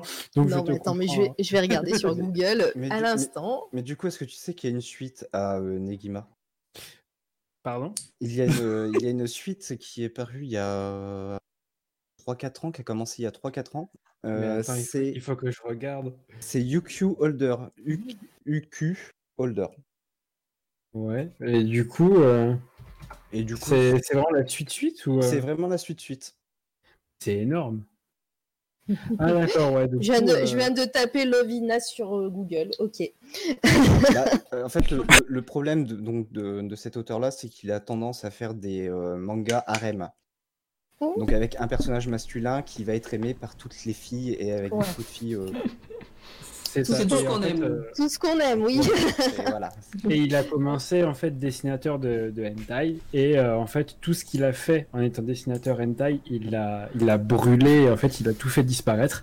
Donc en fait il n'y a plus aucune preuve de ce qu'il a fait avant, mais il s'en cache pas en fait. Et du coup il y a toujours cette inspiration un peu, euh, on va dire Yamete Senpai, tu vois, dans, dans- dans ce qu'il fait. Et, et voilà. Et du coup, euh, du coup, ouais, non, Lovina, c'est un peu, euh, voilà, c'est un peu le harem. Euh, Negima, par exemple, du même auteur, hein, c'est, euh, c'est vraiment, euh, ouais, c'est vraiment un prof. En fait, c'est un prof de 10 ans qui est magicien, qui débarque, qui est prof dans une classe avec 31 filles. Voilà, hein, ça sent le courant d'air, les petites culottes, euh, tout ce que tu veux. Pour, pour ma défense, Lovina, c'est moins craignos quand même. Genre, euh, oui, il y a du dénudé, mais euh, sincèrement, pour ceux qui ont jamais regardé, euh, c'est pas full gros harem non plus, là, mais euh, je trouve ça surtout très drôle dans, dans l'idée parce que, en gros, c'est comme un, gars qui vient faire ses études, et etc., puis il se retrouve dans. vous savez, les sortes d'hôtels au Japon où il y a des onsen, là, des bains chauds, etc. C'est un peu ce genre d'endroit où il se retrouve et il devient comme le manager, entre guillemets, de cet endroit-là. Du coup, il se retrouve tout seul en plein milieu des filles, puis il est très gaffeur. Et, et moi, moi c'est ça qui me faisait rire dedans, c'est pour ça que je les ai tous achetés, c'est parce qu'il il est tellement stupide que ça rend bien hilarant. quoi. Voilà. Voilà. non, mais t'inquiète, on te garde dans l'équipe euh, malgré ça, Jericho. Par contre, je continuerai à pas te payer. hein. Ouais, mais Fan Fan, Fan, Fan Gomes, il a dit qu'il aimait bien. Donc euh, voilà. Euh, Candy, c'est pas les choses qu'on lit, nous, en général. Euh, Est-ce que t'es un petit peu hypé quand même? Parce que c'est. euh, Moi, moi, je trouve que ça a l'air euh, quand même intéressant comme manga. et. Ben, carrément, j'aime bien cette idée euh, d'Inception, là, euh, de mangaka de mangaka. Et puis, moi, je suis fan de Death Note, par contre, en fait. J'ai lu les... lu les bouquins et j'ai vu l'animé, et que j'ai beaucoup aimé. J'aime beaucoup l'esthétique, en fait, de, de, cette, euh, de cet animé euh, manga. Et du coup, euh, ouais, moi, c'est vraiment ça qui m'attire dans, dans ce style de littérature et de, et de dessin. C'est ouais, le, le dessin de... Euh, je suis en train de chercher les noms. Euh, Ryuk et...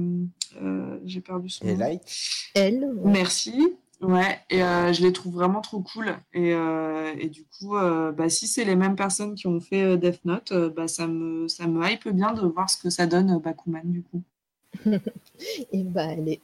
Euh, Est-ce que Mizu euh, et, Panzer, c'est vrai que je t'ai pas interrogé par rapport à Bakuman Mais t'as un peu parlé de, de tes Euh, autres bah, mangas. Ah, moi, j'ai eu beaucoup d'échos en fait sur Bakuman. Je me suis pas du tout intéressé, euh, on va dire, au, au sens lecture du terme, euh, au manga, mais effectivement, j'ai eu beaucoup de très très bons échos par rapport à ça. Euh, et, euh, et ouais, effectivement, ben, j'aimerais- je- enfin, il faudrait que je m'y penche un jour, mais je pense que je vais commencer par l'animé pour après me pencher sur les bouquins parce que c'est quand même un énorme coût, alors que les animés, je peux les trouver gratos. euh, sur la- Attends, mais Et le mec, il est, les vir- cas, il est tellement viré dix fois par, euh, par jour. c'est clair. C'est ça. clair. Et, et pour une fois, en plus, tu as de la chance car l'animé suit euh, quasiment très près le, le manga. Euh, Généralement, au niveau des, Ça- de ça, c'est l'animation cool. japonaise, il y a toujours des différences. euh, Ouais. Surtout sur les vieux, euh, les, les- les mangas les plus anciens, où il y avait euh, beaucoup de différences Mhm. euh, pour censure, de choses comme ça. Mais là, il y a Ouais, vraiment beaucoup de une- spin-off aussi. ouais. c'est ça, de spin-off, ou des fois juste euh, parce qu'il y a un problème dans la création d'un animé par rapport à la publication d'un manga. Je Ouais. pense notamment au plus gros exemple, c'est euh, euh, ah mince, je viens de manger le, le nom, euh, Full Metal Alchemist. Oui. Donc l'anci- l'ancienne version de Full Metal Alchemist, ils avaient commencé donc plus ou moins un petit peu après le, le manga, et le problème Mhm. c'est que l'animé a rattrapé le manga. Et au lieu de juste dire bon bah en fait on attend un an, l'auteur euh, continue son histoire et puis on prend, bah il devait continuer et du coup ils ont créé une nouvelle histoire qui est totalement alternative au, au manga.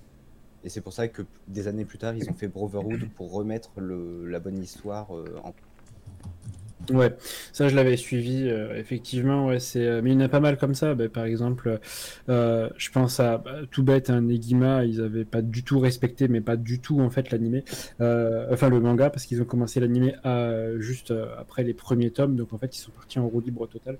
Et, c'est un peu dommage parce que, bah, par exemple, juste pour l'exemple de Naruto, ils ont fait beaucoup trop de spin-off, beaucoup trop de hors-série pour combler justement. bah, bah, pour combler en fait l'avance qu'ils avaient pris sur le sur la parution du manga et euh, je peux comprendre qu'il y en a qui se perdent mais là si tu me dis que ça suit euh, on va dire euh, à peu près bien Oui, le, ça, le ça suit manga assez bien le, manga. hein. Ouais. Effectivement euh, effectivement ouais bah, euh, je pourrais peut-être m'y pencher dessus euh, un peu enfin l'esprit plus tranquille on va dire que si je me je me tapais euh, 50 hors série pour rattraper le, cours de l'histoire. Et on a on a Jiminy qui nous sort c'est un peu comme Senseiya avec l'arc d'Asgard. Ouais clairement l'arc d'Asgard voilà quoi c'était pas le meilleur hein.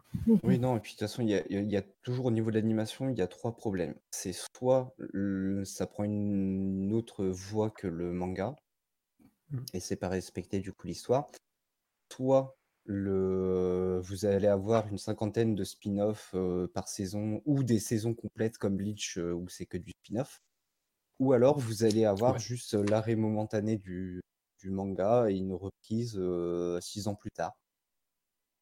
Ouais c'est ça mais Ou c'est des euh, épisodes hyper longs avec des flashbacks euh, à la, à la Dragon Ball, éventuellement.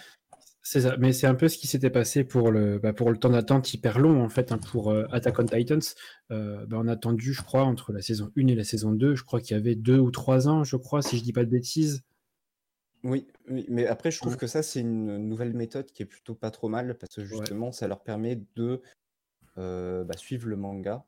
Déjà, ils essayent de commencer un peu plus tard la, la mise en place d'un animé et euh, ils essayent, euh, sauf pour les très grosses séries, euh, je pense notamment à je sais pas, Black Clover en ce moment où il y a des épisodes de spin-off, choses comme ça.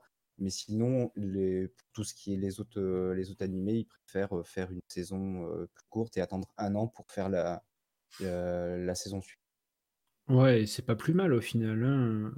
Clairement, euh, ça nous donne des, ça nous donne quelque chose assez qualitatif et, euh, et pas euh, et pas forcément quelque chose qui est fait pour pour combler un temps d'attente quoi. C'est ça, tout à fait. Eh ben, parfait. Est-ce que par rapport à Bakuman, vous vouliez rajouter des choses, les amis, Euh, Allô? non, pas spécialement, non. On va, on va continuer parce que on est quand même à 1h23 de live et on n'a pas, on n'a pas fait la première partie encore du live. Euh, Il y a Florie qui dit désolé, je débarque, mais il y a combien de C'est toi la radio? On est légion. Oui. On est 10 000. On, on est plein, ouais. Et en fait, euh, en vrai, euh, c'est donc moi qui a qui est juste ce compte, c'est toi la radio euh, et avec lequel je parle. Et en fait, on avant ça, c'était moi qui faisais la, la réal et là on l'a délocalisé et c'est Jericho qui euh, qui est en train de faire la réal avec le compte c'est toi la radio. Donc Et je suis euh, sous-payé. moi- voilà, il est sous-payé, c'est-à-dire plus que gratuit. Il y a quoi au-dessus Moins cher que gratuit. Ouais, c'est ça. Bah, en Moins cher que gratuit, c'est quoi Tu payes pour travailler. C'est C'est ça, il paye pour. Voilà, et il nous donne de l'argent. Euh, non, mais voilà, c'est juste que moi, personnellement, je n'ai pas de. Je n'ai pas de compte personnel Mara. Et, et donc, euh, bah, si je commande, des fois, c'est avec C'est toi la radio, donc ça peut être perturbant. Donc, désolé. C'est pour ça que Voilà. tantôt on a dit tous les deux au revoir, mais j'étais plus rapide qu'elle. Voilà. c'est exactement ça. Euh, du coup, bah, euh, tu vas garder la parole, Jericho. Euh, Tu vas faire et la réal et ton coup de cœur. Voilà, là. Puisque, Trop de hum, pression. puisque tu vas voilà tu vas tu vas parler de ton de ton coup de cœur qui, va- qui va ça va être quoi? Tu, tu m'as fait la surprise je sais pas Ouais. de quoi tu Alors, vas parler euh, mon premier coup de cœur, ça va être en fait sur, euh, bah, ça va être en lien avec mon métier. Euh, Ah. Donc euh, voilà, donc euh, je pense pas qu'il y ait beaucoup qui, qui, qui, qui connaissent que c'est exactement, Bah euh, non, même tu dans la bah définition déjà- en fait. moi je te je- bah, déjà présente-toi dis- dis-nous quel est ton métier et du coup donne-nous un petit peu la définition de ton métier C'est ça. Donc Jericho, hein, bon. Hein il a une chaîne Twitch Exactement. pourrait le mettre dans le chat. voilà, Oui. euh, ça c'est glissé. ça c'est glissé. Euh, et du coup voilà, dans le fond moi je suis motion designer dans la vraie vie. Euh, un- Donc euh, motion design, là j'ai perdu tout le monde, je pense, au moins. Euh, le motion design, qu'est-ce que c'est? Euh, Il vend des livres, c'est ça. Je vends des livres noirs. Euh, Non, pas du tout comme la série télé par contre. Euh, Mais bref, le motion design, dans le fond, c'est de l'animation. Alors ça, c'est ma définition à moi, mais je trouve qu'elle englobe bien euh, ce que c'est de manière générale. Donc le motion design, c'est de l'animation 2D et ou 3D. euh, euh, qui va animer, euh, je sais pas moi, ça peut être du texte, des images, des, des vidéos, etc. Sur laquelle en fait il peut y avoir un narrateur et ou de la musique et ou des bruitages. Techniquement, vous en avez tous vu au moins une fois dans votre vie. La télé l'a utilisé pendant des années. Maintenant, plus personne regarde la télé, donc c'est plus pareil. Mais mais euh, il y en a partout. Sincèrement, il y en a partout. Euh, vous pouvez en trouver euh, dans des vieilles pubs de, de, je sais pas, de Citroën, j'en sais rien. Avec, je sais pas si c'est Citroën, mais j'ai un souvenir de un truc qui m'a percuté. Je sais pas pourquoi celui-là en particulier. Est-ce que vous vous souvenez de la pub avec une voiture qui est dans les montagnes ou un truc comme ça, et tout d'un coup elle se transforme en robot et elle danse sur de la glace? oui Voilà. Bah ça, techniquement, c'est du motion. Tu vois? Et, et à côté, ce que vous voyez en fond du live, avec les petites icônes qui bougent, techniquement, c'est du motion. Et est quelle est la différence entre euh, du motion design et de l'animation du type euh, du type Walt Disney? Alors, euh, le- la différence, euh, ouais, Peugeot sûrement. Désolé, moi et la connaissance des voitures, je suis, je suis perdu. Donc, c'était juste. Si vous visualisez le robot sur la glace, c'est bon. et dans le fond, c'est ça. L'animation, en fait, euh, animation style Disney, c'est souvent, euh, bah, j'imagine que c'est tout le temps le cas en fait, euh, de l'animation image par image, euh, fait souvent à la main, je pense, et ensuite, euh, bah, maintenant peut-être mis au numérique, etc., coloré, etc. ensuite. Alors que le motion design, ça va plus être dans l'idée d'animer du mouvement, de faire prendre vie à des choses, euh, et des fois de rajouter des effets spéciaux, si on peut dire ça comme ça. Euh, notamment euh, bah, tous les effets spéciaux que vous voyez dans des films, euh, Star Wars et j'en passe, bah, techniquement c'est aussi du motion design.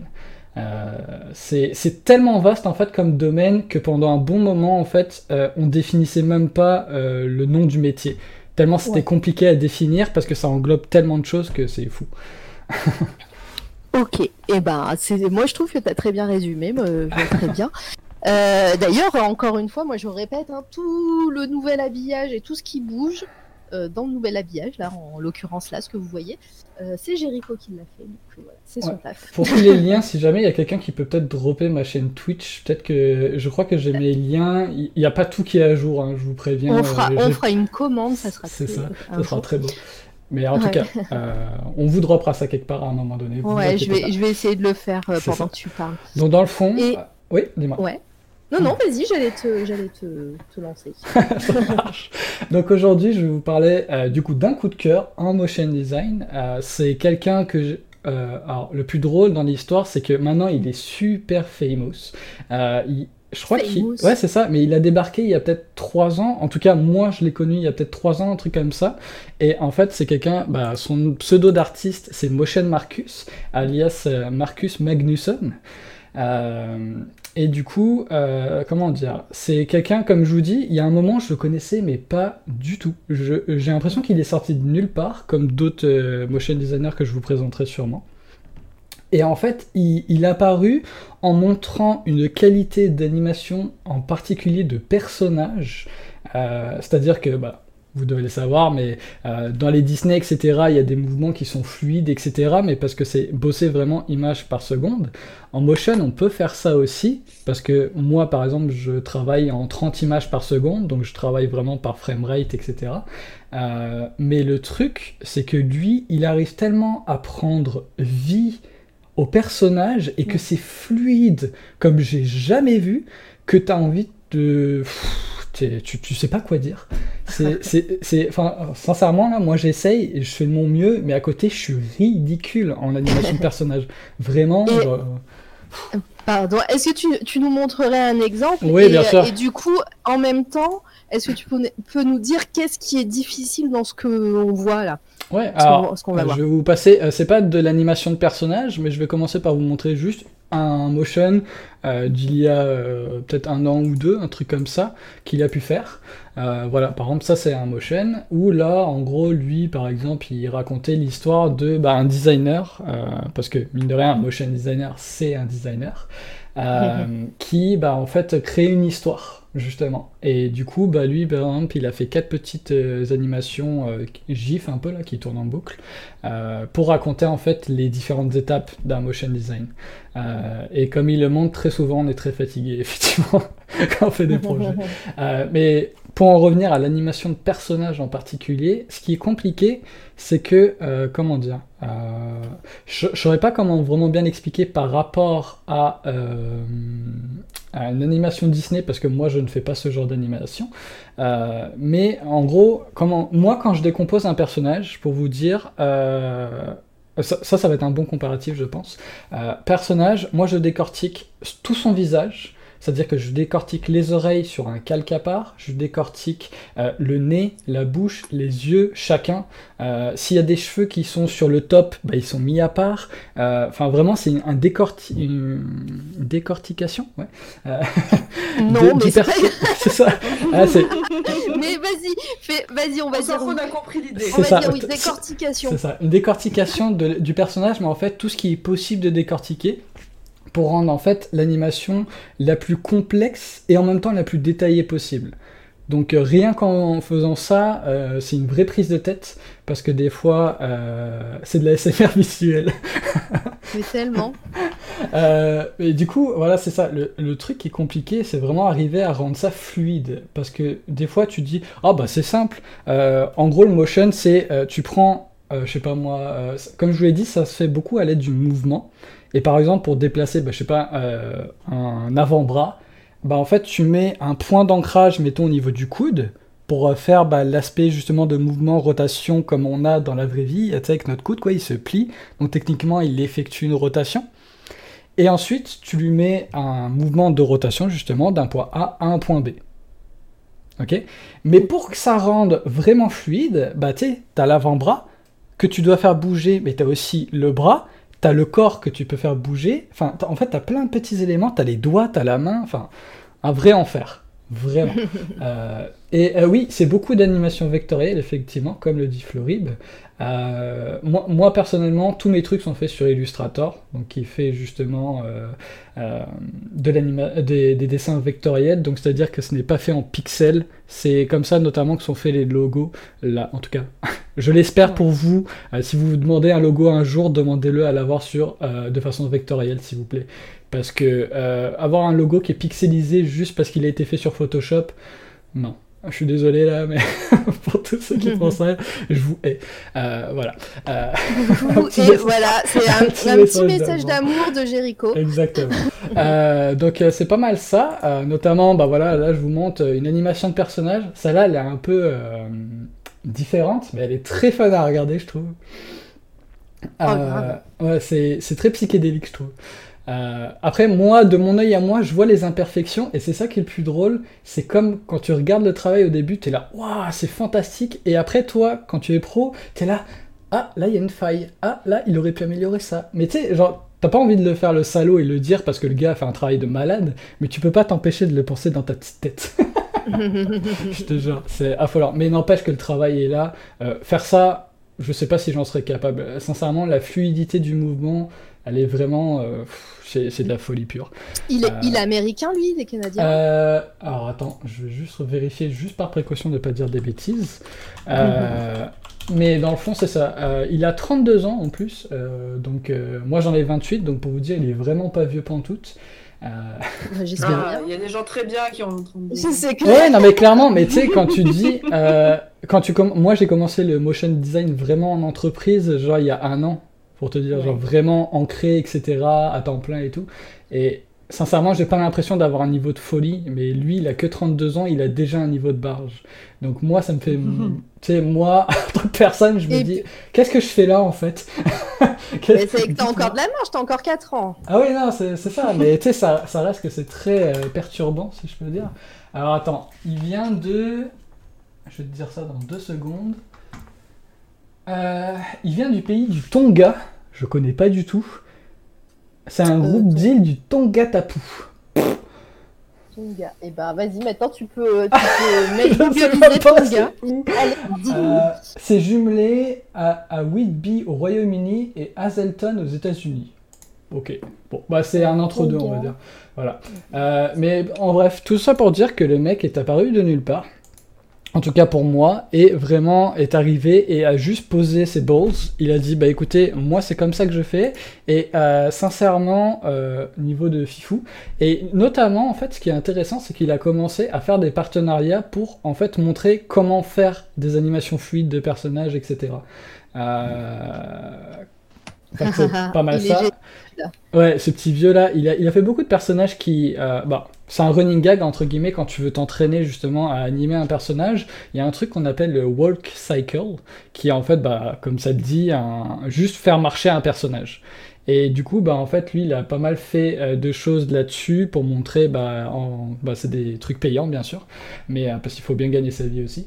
Euh, mais en fait, comment, voilà, bien réussir à animer un personnage, etc. Et ça, mettons, je crois que c'est un de ces exemples, justement, et comme vous voyez, le petit vieux, il est, il est fantastique, quoi. C'est... Il, Il est il est- parfait. il est magnifique, quoi. J'en ai d'autres, je pense. Regardez-moi ça. Celui-là, il est très drôle aussi. Euh, un petit lapin qui court un peu, style jeu vidéo. Là. Je sais pas si vous avez le temps de le voir, mais voilà. C'est très bête, euh, etc. On se dit, bah, tu sais, en soi, il n'y a pas des, des mouvements très compliqués, mais c'est tellement genre bien enchaîné que tu vois rien en fait. Et est-ce que, est-ce que tu pourrais aussi définir, définir le motion design comme un, euh, une, une boucle en fait, une animation qui est en boucle ou, euh, Alors, c'est juste, euh, c'est juste le hasard? En fait, c'est pas le hasard, c'est juste que de manière générale, pour présenter un motion, euh, alors soit tu as l'accord du client, en tout cas, je parle de manière générale, comme moi Mhm. justement, c'est le cas depuis que je travaille à temps plein. En fait, là, mettons, c'est des choses que j'ai trouvées notamment sur Dribble, qui est une plateforme qui, si vous aimez le design en général, que ce soit, euh, je sais pas moi, de l'architecture, euh, de graphisme, de l'illustration, de l'animation, vous pouvez essayer d'aller sur Dribble, euh, D-R-I. euh, BBLE, je crois. C'est une sorte de ballon rose, vous pouvez pas le louper. Euh, et c'est un truc en fait où beaucoup de designers présentent leur travail, et notamment les motion designers en l'occurrence, présentent ça avec des boucles, parce que c'est c'est tellement catchy de faire une boucle que c'est plus sympa de le montrer comme ça en fait. Euh, mais la plupart du temps, euh, les motion ont des mandats tellement différents, ça peut être autant un- une animation qui dure 30 secondes euh, pour un spot télé par exemple, Mhm. ou ça peut tellement durer 3 minutes, et 3 minutes c'est très long à animer, donc des fois c'est des trucs qui s'étalent sur plusieurs mois. D'accord. que c'est pas mal ça. Ok. Ouais, du coup, euh, bah, t'as as répondu en même temps à la, à la question de Mi- euh, qui demandait combien de temps de travail il y avait. Ouais. Ça dépend vraiment des mandats, de la difficulté, de ce que veut le client ou de ce que toi tu t'imposes. Parce que ça, par exemple, je sais qu'il y a beaucoup des choses que je vous ai montrées. C'est des trucs qu'il a fait lui de façon perso pour s'entraîner. Euh, du coup, bah, il se met le temps qu'il veut là. Mais après, ça dépend aussi de ton expérience, tout simplement. Euh, Pour animer un personnage comme là il l'a fait, euh, moi ça me prendrait au moins une semaine quoi. Avec, euh, parce que l'animation en soi, je la trouve pas compliquée. Mais c'est la. ah, comment dire Ça arrivait à gérer justement. C'est ça, déjà, et surtout animer le le côté fluide du truc. Tu sais, il y a vraiment pas de moment où tu te fais chier, si je peux le dire. Ouais. C'est c'est vraiment affolant de voir des gens qui arrivent à avoir un niveau aussi ouf, tout simplement. Et euh, not- notamment, ce que j'aime bien, juste avant que tu poses ta question, euh, ce que j'aime dans le motion design, c'est en fait le fait de raconter des petites histoires. Parce que faire du motion design, la plupart du temps, ça se catégorise en plusieurs étapes. Et notamment, à la fin, bah, c'est. Moi, en tout cas, je l'interprète comme ça. Si tu as bien fait un- ton motion, c'est que ça raconte une histoire. Ouais, il faut, faut comprendre un truc euh, euh, au premier regard, comme ça. Exactement. Très bien. Et du coup, euh, les personnes dans l'équipe, là, vous, euh, ça va, vous n'êtes pas trop hypnotisés, on vous entend pas. Quand Si, dit. complètement. Ah, ou, je euh, vous en mets un autre, il est mal là-dessus. Là. Ah ouais, non, mais, euh, Ah, moi, mais ça re- m'hypnotise. Clairement, là, depuis tout à l'heure, c'est. euh, Voilà. non, c'est euh, c'est ultra cool, c'est super joli et. Et ouais, enfin non, j'arrive pas à décrocher les, les yeux de l'écran en fait. C'est ça. trop perturbant. Yes Donnez-moi de l'argent Allez, voilà, euh, point d'exclamation don pour, euh, pour Jericho. Euh, Alors, Et euh, je vous remets sa chaîne. Jé- Jericho, du coup, mon RIB, c'est le FR76. Oh là là. Non, mais euh, en tout cas, c'est vrai. Ce gars-là, comme je vous dis, en animation de personnage, c'est vraiment le plus ouf que j'ai jamais vu à date. Euh, même mon boss qui a 12 ans, par exemple, d'expérience en motion, il est là. Ah ouais, non, mais lui, euh, c'est au-dessus de nous, large, quoi. Donc c'est Ouais. comme. Et, lui- et lui, euh, alors pareil, pour venir vraiment à ton coup de cœur, lui, il est, il est freelance. il, Ah ouais, il est freelance. Il est freelance. Euh, je pense que c'est pour ça d'ailleurs qu'il a autant de temps pour faire des choses euh, perso, entre guillemets, parce que Ouais. moi, je voudrais faire des trucs perso, j'ai pas le temps. Personnellement. Faut prendre un peu sur sa vie privée, puis t'as pas toujours le temps, malheureusement. Ouais, ouais, Euh, totalement. Surtout quand on t'exploite pour C'est toi la radio pour faire des trucs jour et nuit. Si, ouais. c'est ça. Candy, et toi? Ouais, ça- mais alors moi, ça a un petit côté où ça me rend ouf en fait, de Oui. voir un truc qui tourne en boucle. Donc euh, depuis tout à l'heure, euh, je regarde euh, deux répétitions et après j'arrête parce que ça me rend dingue en fait. Désolé. Regarde, je t'en mets un plus calme. Je t'en mets un plus calme, c'est le dernier que j'avais. euh. Je t'en mets un Ouais, voilà, calme. le... ouais, le petit poussin qui marche, ça me va bien, tu vois.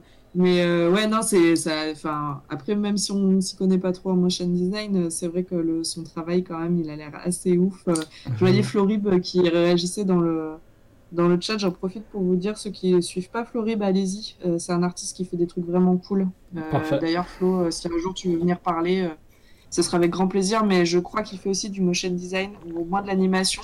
Et donc, il disait ouais, que le travail était fou. Donc, c'est vrai que bah, moi, j'apprécie. Mais ouais, je peux pas le regarder trop longtemps parce que ça me rend un peu débile. quoi. Ça me, Ouais, bah ça regarde, me met pas bien. je peux remettre son image comme ça, ça vous fera moins mal aux yeux. Euh, Non, non, mais euh, s'il y a que moi que ça gêne, il n'y a, pas de- y a pas de problème. C'est euh, Candy Florib qui parle euh, et qui te fait ta promo. Ouais, c'est moi. Je passe souvent sur ton stream, mais, euh, mais des fois je parle pas. Mais euh, je suis là. Écris, un- écris un petit mot sur le chat pour qu'il voit ton pseudo. Comme ça. C'est moi. Des fraises. Merci Ancestral encore pour tes 100 cheers. Ancestral qui est notre principal mécène hein, Oui, euh, sur la chaîne. hein. Merci beaucoup. Euh, T'as vu, t'as offert, un, t'as offert un micro à. Ouais, très gentil. Merci encore Ancestral, t'assures. Euh, du coup, du coup, je sais pas, Ancestral, je vais lui mettre un badge VIP, mais j'ai peur qu'il perde son badge first. Pire, tu pourras lui remettre. Je sais créer pas. une guerre civile. Euh, je crois que c'est à côté le badge VIP, c'est comme le badge. euh, Ça met Ouais. les- Mais tu peux pas avoir plusieurs badges en même temps. Enfin, je sais pas combien de. Si, Si, ça. regarde, tu peux avoir modérateur. VIP, ça va mettre son first et après ça va mettre son pseudo. D'accord, parce que je sais plus. Oh, oui, mais c'est, euh, je crois que c'est trois badges en même temps. Parce que je crois que Ah. j'avais essayé à, à un truc. Enfin, bref, Alors, c'est pas regarde, grave. Miyu, il en a trois là, donc euh, tu sais, il Ouais. peut, il peut Voilà. largement en avoir deux de plus.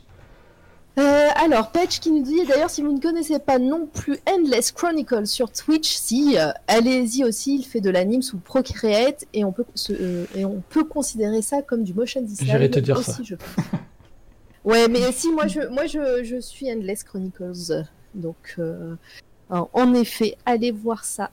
Euh, euh, du coup, et qui est-ce qui a pas parlé? C'est Mizu qui a pas parlé de, qui a pas de Motion Marcus. C'est ça, pose-moi des questions. Vas-y, pose des questions. Après, c'est la pause, donc on peut prendre notre temps. C'est un travail de dingue. Oui, tout à fait. C'est- d'une fluidité. Pour avoir vu pas mal de motion design sans euh, pouvoir tout définir, etc. J'en ai vu quand même pas mal, mais là c'est vraiment une, une fluidité, mais euh, Ouais. affolante. Il y a toujours des petits accros, des petites choses comme ça, ou des petites imperfections. Quand on regarde beaucoup, tu commences, même si t'es pas dans le métier, à voir un petit peu les choses, euh, choses qui accrochent un peu à tel endroit, il y a un petit décalage ou des choses comme ça. Mais, euh, mais là, non. euh, j'ai- même quand t'as dit sur les, donc, les deux personnes qui, Si vous voulez, je peux vous les montrer. euh, qui avaient des petits défauts, j'étais en, j'étais en mode à, à chercher Merde. et j'étais en mode. euh, Alors, les encore. Petits défauts, notamment, t'en as aux jambes, euh, pas loin, quand ça arrive presque aux, aux jupes et aux t-shirts, t'as un petit, un petit décalage qui se fait. Si tu focuses Ah bien, oui. là, t'en as un, même au niveau des visages, t'as comme un flip assez rapide qui se fait, mais ça, Ouais. c'est aussi des techniques pour essayer de cacher les imperfections, justement. Il, il- il a, il a comme réussi à créer une sorte de flip assez naturel et rapide pour pas qu'on voit le fait que, que, à mon avis, les jambes se finissent à un endroit puis redémarrent à un autre. Et c'est. Mais tu sais, ça, ça se voit quasiment pas en fait. Ça se voit- oui, ça Mais se voit quasiment pas. c'est fou. Moi, je le vois toujours pas, d'ailleurs. En Mais en fait- tout cas, En fait, regarde entre les jambes du Ouais. personnage qui a un jean, tu vas voir, en fait, quand le bout de la robe passe, c'est là où tu as le flip à peu près. T'as un flip qui se fait à ce moment-là. Ouais, mais je, je Non, mais regarderai ça tout à l'heure, ouais, c'est pas grave. non. Pas Moi, c'est bon, je suis, je suis hypnotisée. Non, mais c'est assez, assez fou, en effet, tu m'en avais parlé, moi, de, de, de cet artiste, et, euh, et, euh, Impressionnant. et j'ai euh, j'ai parcouru son Instagram. D'ailleurs, je vous l'ai mis un petit peu plus haut euh, pour les personnes Ouais. qui, qui, qui sont dans le chat, et je vais vous le remettre pour les personnes qui viennent d'arriver. C'est euh, ouais, c'est assez fou ce qu'il fait. Et puis voilà, il fait que des personnages. Il est tellement inventif euh, sur euh, sur les postures, sur euh, sur euh, les sur les mince. je perds mes mots. euh, sur la façon de bou- faire bouger les Mhm. personnages, etc. C'est vraiment assez hallucinant. Ouais. Euh, S'il y a bien un truc d'ailleurs qui m'impressionne, c'est comme tu dis, c'est son. Je sais pas si il, il en parle avec des gens, puis après il se dit ah bah oui ça ça pourrait être sympa, ou tu sais s'il s'inspire de son quotidien Ouais. ou j'en sais rien, sachant que dans ce genre de métier comme tous les métiers artistiques, il faut vraiment de l'imagination, il faut vraiment l'entretenir en plus, euh, notamment dans ce métier-là, aller voir tu sais, ce qui se fait, etc. pour réussir Ouais, à toujours se veille. surpasser exactement, faire une veille de, de, de ce qui se fait, euh, sur tout et rien d'ailleurs, parce que tout peut t'inspirer même dans ce métier-là. Mais euh, lui, j'ai l'impression qu'il a de l'imagination, euh, genre, tu sais, il, il a comme euh, un signe de l'infini dans la tête, au niveau de la case imagination, puis ça s'arrête jamais. Genre, c'est. Je sais pas comment il fait. Oui, je pense que c'est beaucoup de travail, hein, comme tu dis. S'il Ouais, est freelance, euh, il Mhm. doit avoir une bonne consommation de caféine. Je pense. Oui, bah, comme on l'a vu dans ça. Oui, exactement. Euh, est-ce que tu voulais rajouter quelque chose par rapport à lui ou est-ce Ah que, oui, j'ai un petit trailer euh, à vous montrer, parce que dans le fond. un petit trailer? Oui, c'est un petit trailer de. euh, en fait, la première chose que moi, me ça, me- ça me l'a fait connaître, c'est, comme je vous l'ai dit, en fait, ses premières curses, euh, courses, je sais pas, curses Comment on dit Bon, ses premiers cours, Ouais. on va y arriver, en, euh, sur justement la science du caractère, donc du, du personnage, comment l'animer, etc. Il a fait quand même une sorte de mini euh, présentation, en fait, motion, euh, etc. Et dans le fond, il avait un partenariat avec Motion Design School, donc c'est un truc pareil qui fait des cours en ligne pour essayer d'apprendre le métier. Euh, en soi, pareil, c'est payant, etc. Puis je pense que c'est ça qui l'a vraiment commencé à, à le faire starter, enfin en tout cas qui l'a vraiment fait connaître beaucoup. Parce qu'après ça, genre je l'ai vu partout. Donc euh, Ouais. c'est ça. Euh, C'est pas mal, ça. eh ben, tu nous le montres? Oui, bien sûr. D'ailleurs, ce que j'aime beaucoup et ce que vous allez voir, moi, rien que le début me fait rire, c'est que moi j'adore mettre du, de l'humour dans mes, dans mes motions. C'est quand j'en suis capable. Et euh, lui, lui, je trouve qu'il fait beaucoup de trucs humoristiques, notamment, là, euh, comme le lapin, euh, je le trouve très drôle. euh, Enfin bref, c'est comme euh, le papy qui fait du skateboard. Ah oui, grave. En tout cas, je vous montre ça, puis euh, vous allez voir euh, ce que ça donne. Welcome to the science of character animation. My name is Marcus, and in this course, I'll teach you everything I know about animation. Psst. This is a professional voiceover. I don't actually sound this cool. You will learn things like run and walk cycle, squash and stretch, pose to poke, whip and wave motion, comedic timing,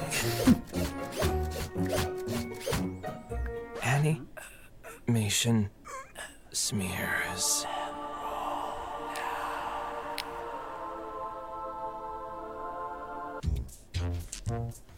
Et voilà. C'était très court, mais c'est très drôle. C'est génial. Et tu vois, rien que le petit euh, This is a professional voiceover. genre, je, ma, voix re- ma voix ressemble pas à quelque chose d'aussi cool en vrai. Genre, c'est- c'est juste génial quoi. Genre, le fait de jouer avec ça, justement, c'est comme. pff, parfait quoi. Ouais, non, c'est vraiment parfait. Franchement, super artiste. euh. Et d'ailleurs, euh, Jimmy nous a fait remarquer que euh, du coup, euh, les îles Tonga, c'est dans le Pacifique. Voilà. Ah, parfait. Vient de là, le monsieur. Ça. Comme ça, le- la précision est faite et dite. Est-ce que on ferait pas une pause Oui. de 2, 3, 5 minutes? Et euh, vous restez, bah, en attendant, allez vous chercher un petit café, moi je vais faire ça en tout cas, euh, ou, un, ou autre, hein, euh, voilà, avec modération. Euh, et puis, Surtout le café. Avec voilà, modération. oui, euh, surtout le café avec modération. Euh, N'hésitez pas à aller voir euh, nos liens, à aller euh, follow Jericho qui vient de faire sa première chronique sur euh, C'est toi la radio et Misu euh, également qui a fait sa super chronique avant. D'ailleurs, je t'ai pas remercié Misu, mais qui a offert un, un abonnement à Wiz Davy, euh, notre 300e follow. Et euh, voilà, merci. Il est multitask, hein, il a fait ça, ça. pendant qu'il faisait sa chronique hein, quand même. ça c'est ouf. Le génie. Euh, voilà, donc on revient, on revient vite euh, d'ici 5 minutes et euh, voilà, on va vous laisser avec un, un- un petit air de musique. C'est ça, euh, je vais, je vais mettre un menu de pause, je vais vous mettre un peu de musique euh, très mignonne. Euh, en tout cas, je- les connaisseurs reconnaîtront. Puis je, vais, je vais vous mute sur Discord pour pas que j'ai de problème Oui. à tout gérer en même temps. Et puis nous, on va, on va aller chercher un café. Elle dure combien de temps ta musique, euh, Jéricho Euh, je sais pas, euh, je vais dire ça, elle dure... euh, Est-ce qu'on 10 ah, on se dit pour 5 5 minutes à peu près? Ouais. Bah, je vais en faire passer deux. Eh ben, ok. Voilà. Allez, Allez, c'est parfait. à dans 5 minutes, les gens, comme ça, on fait une petite pause et puis, ben, et puis on est une radio, donc on met de la musique. Exactement. Allez, à tantôt, bonne pause. À tout. À tout.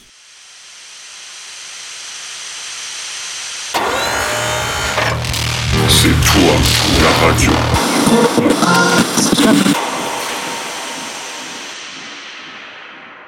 Voilà. Donc, euh, on part sur nos coups de cœur, sur la deuxième partie, sur les euh, quatre prochains coups de cœur. Donc, Candy qui va, qui va nous parler de son deuxième coup de cœur et qui a fait euh, une euh, cohérence entre ces, ces deux coups de cœur. Et ça, c'est cool.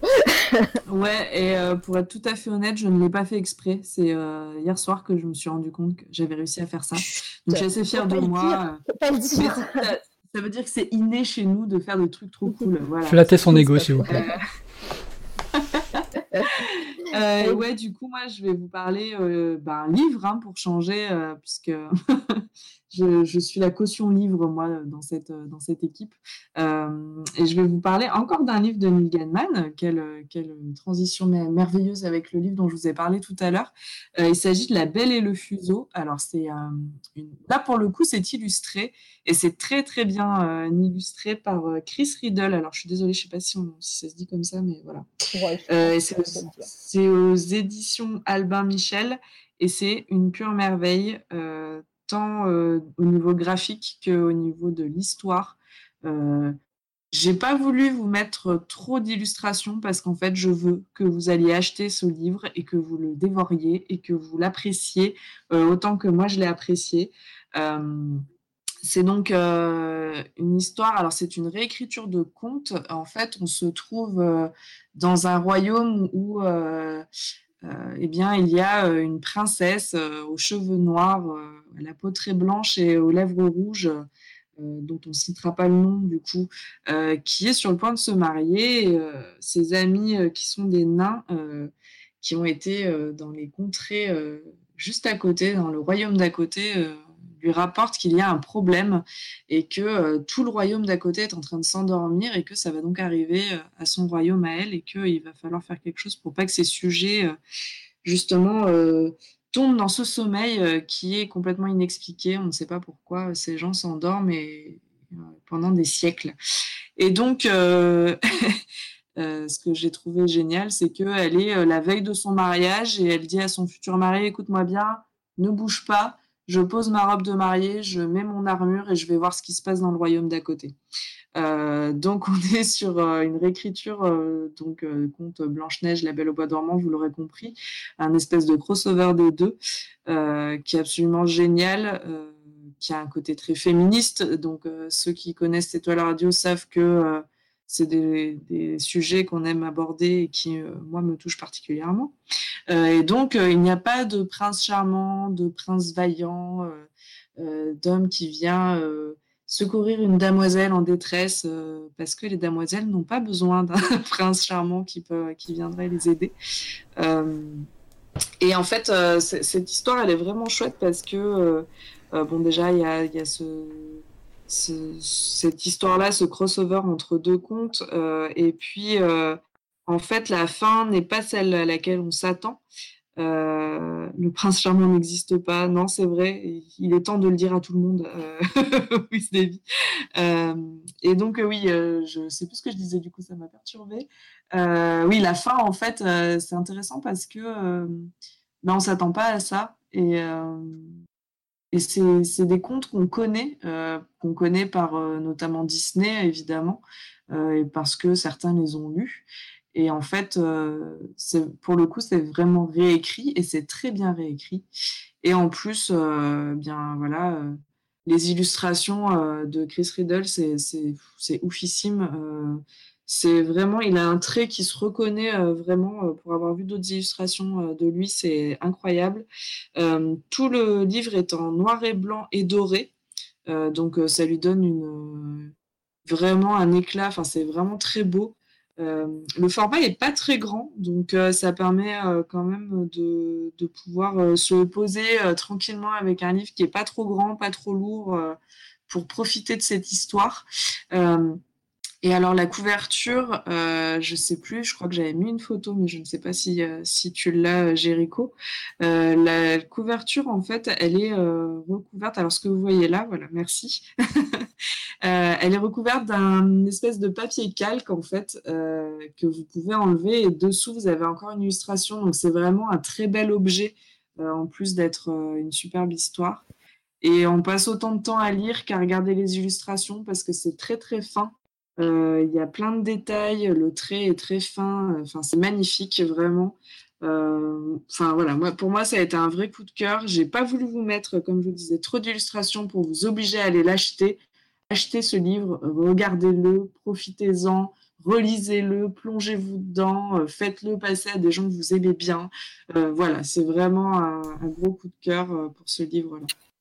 Quand tu quand as parlé de, ce livre, enfin quand tu as, parlé de tes coups de cœur euh, juste avant, euh, du coup moi je suis allée faire des recherches. J'ai vu qu'il était sorti en 2015, donc j'espère qu'il est encore trouvable assez facilement Eh bien, écoute, les- moi, je l'ai trouvé euh, en Récemment. Ouais, et je l'ai trouvé sur Internet aussi. Il est, il est disponible. Ouais, et euh, bah, parfait. Et du coup, bah ouais, allez-y, il coûte 20 euros, 19 euros, je crois exactement. Euh, et, euh, et du coup, quand j'ai fait les recherches, et en effet, je me suis dit, ah, mais euh, ça, c'est les illustrations me parlaient. Et, euh, et quand je suis allée voir donc euh, Chris Riddle sur euh, internet, sur sa page pareil Wikipédia, et, c'est là où ça a fait un petit peu de tilt aussi dans mon esprit. Il disait qu'il était très inspiré par, le dessinateur, l'illustrateur de Alice au pays des merveilles. Et si vous connaissez un petit peu les, illustrations qu'il y a dans Alice au Pays- des merveilles, pardon, c'est John Tenniel qui les a faites. Et je trouve que ça ressemble vachement et je trouve ça juste sublime. Euh, euh, qui, et ce qu'il fait. Et puis ouais on, on reconnaît tout de suite et c'est vraiment top. Et, euh, et pareil ouais encore une fois Neil Gaiman qui, qui part sur un autre registre mais en même temps c'est pas un registre qui lui est inconnu puisqu'il a fait pas mal de, de, de livres aussi pour enfants et de livres de contes, etc. Donc euh, voilà, enfin moi je, je suis fan de, de Neil Gaiman et je connaissais pas du tout La Belle et le Fuseau parce que bah ouais j'en ai lu 10 000 mais euh, voilà celui-là il m'a fait un petit peu 20 euros voilà boum Euh, et donc voilà Mais je pense c'est- que je pense qu'il te plairait beaucoup, Mara, en plus. Euh, donc voilà, je t'invite à, à dire à ton banquier que fuck et que tu livre. Voilà, c'est tout. Ouais, je, vais, je vais faire ça je vais l'appeler demain en lui disant fuck non mais voilà Non, mais ouais, vraiment, c'est vraiment. euh, Enfin.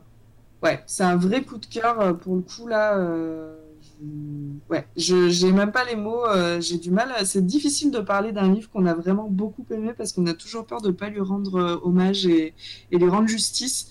Mais là, vraiment, rien que pour l'objet, en fait, il est magnifique.